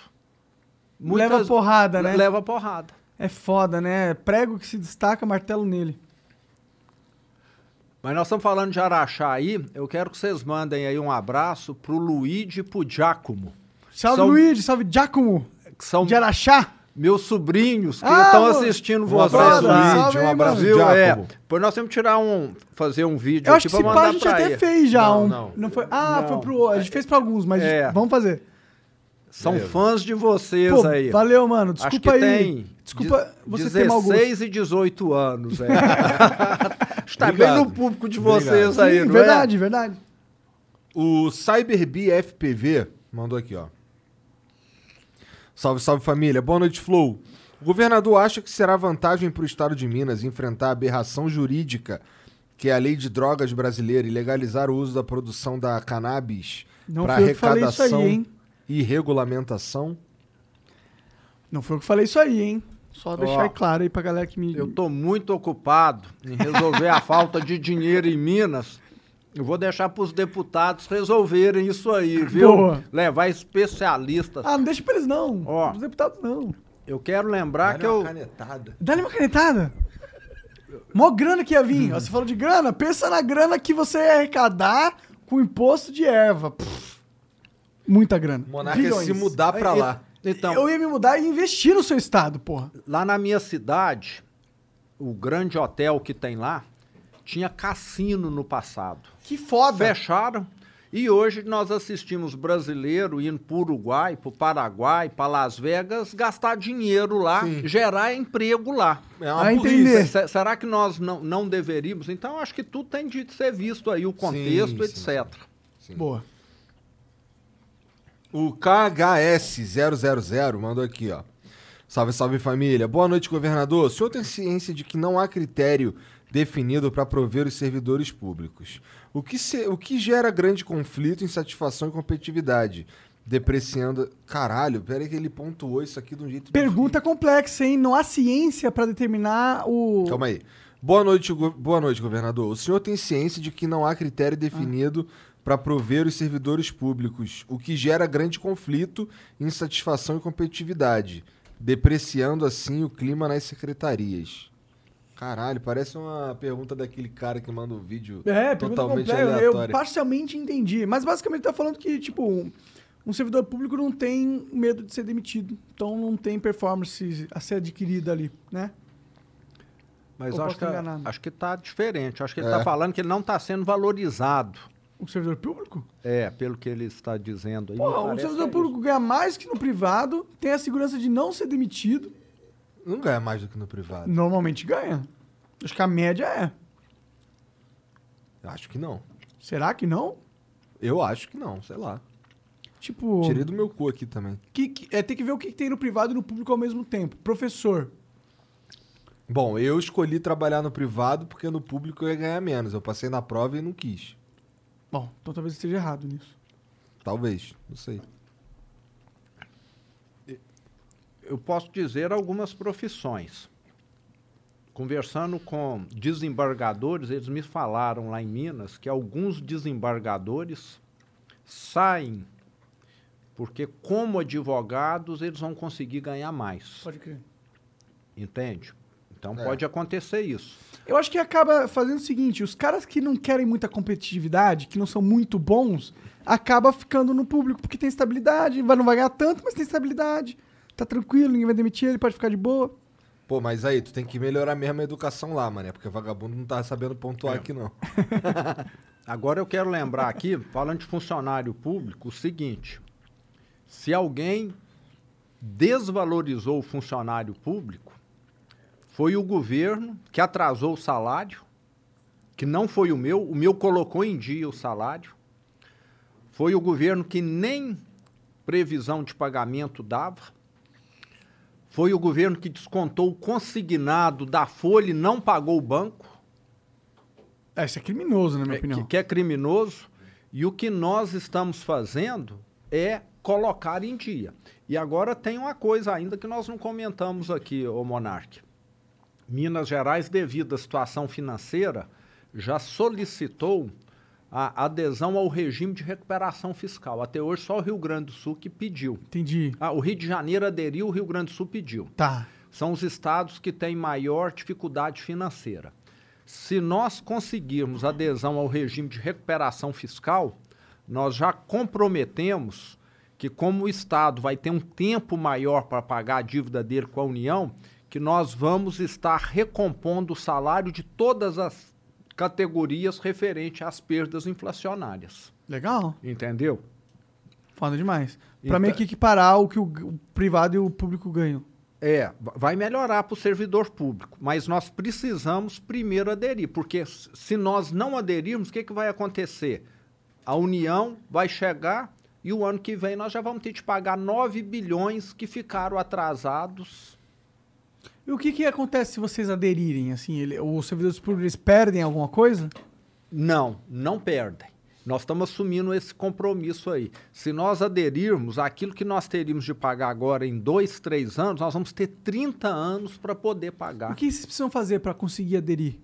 A Assembleia Legislativa precisa aprovar. Entendi. E essa é a grande dificuldade agora?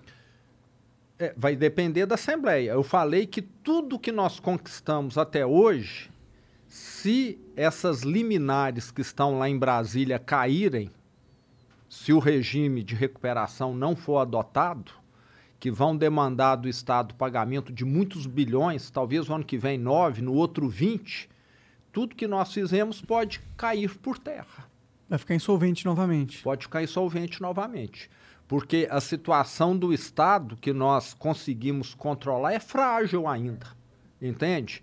Nós temos uma dívida represada que está, va- vamos dizer, sendo mantida ah, por liminares. O ministro Barroso, com quem eu conversei, falou: ó, eh, eu consigo segurar, mas tem limite. É três meses, é quatro meses, mais do que isso aqui não pode. Então, nós colocamos lá na Assembleia. E como que tá o ambiente lá? Estão favoráveis a passar isso ou você está tendo dificuldades a, a convencê-los? Não, eles vão, eles vão analisar. Eu tenho certeza que eles vão fazer o que é melhor para o Estado. Entende? É, porque eu acho que ninguém quer que o servidor volte a receber atrasado de novo. Que Minas passe a não ter medicamento para atender. Teve aí um- uma questão de saúde, não é isso? A- agora há pouco, uma pergunta aí.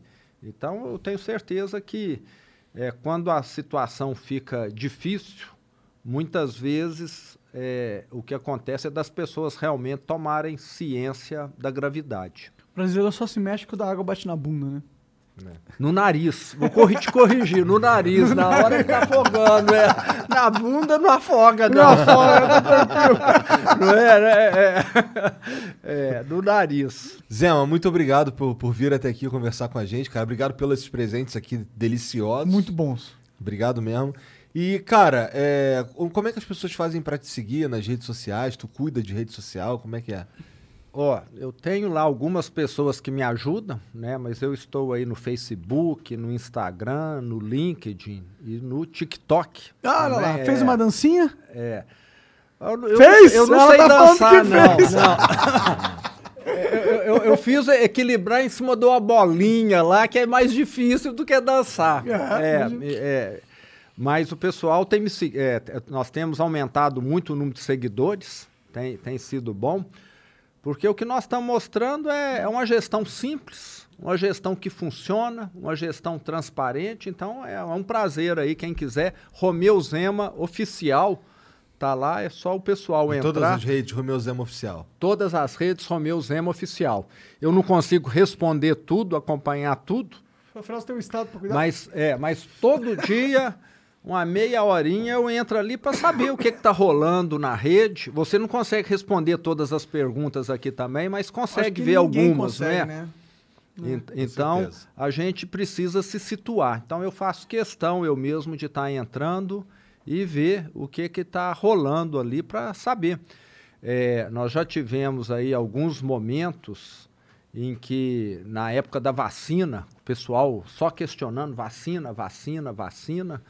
É, nos últimos tempos, tivemos, de vez em quando, alguma estrada que ficou abandonada, esquecida, ou precisa reformar. A gente, então, está sempre se situando sobre aquilo que está incomodando muitas pessoas ali para poder corrigirmos. Legal. Zema, mais uma vez, muito obrigado.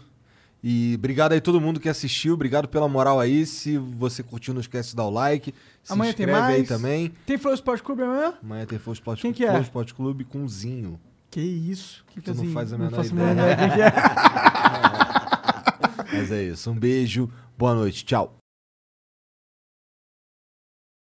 Looking great is back in style.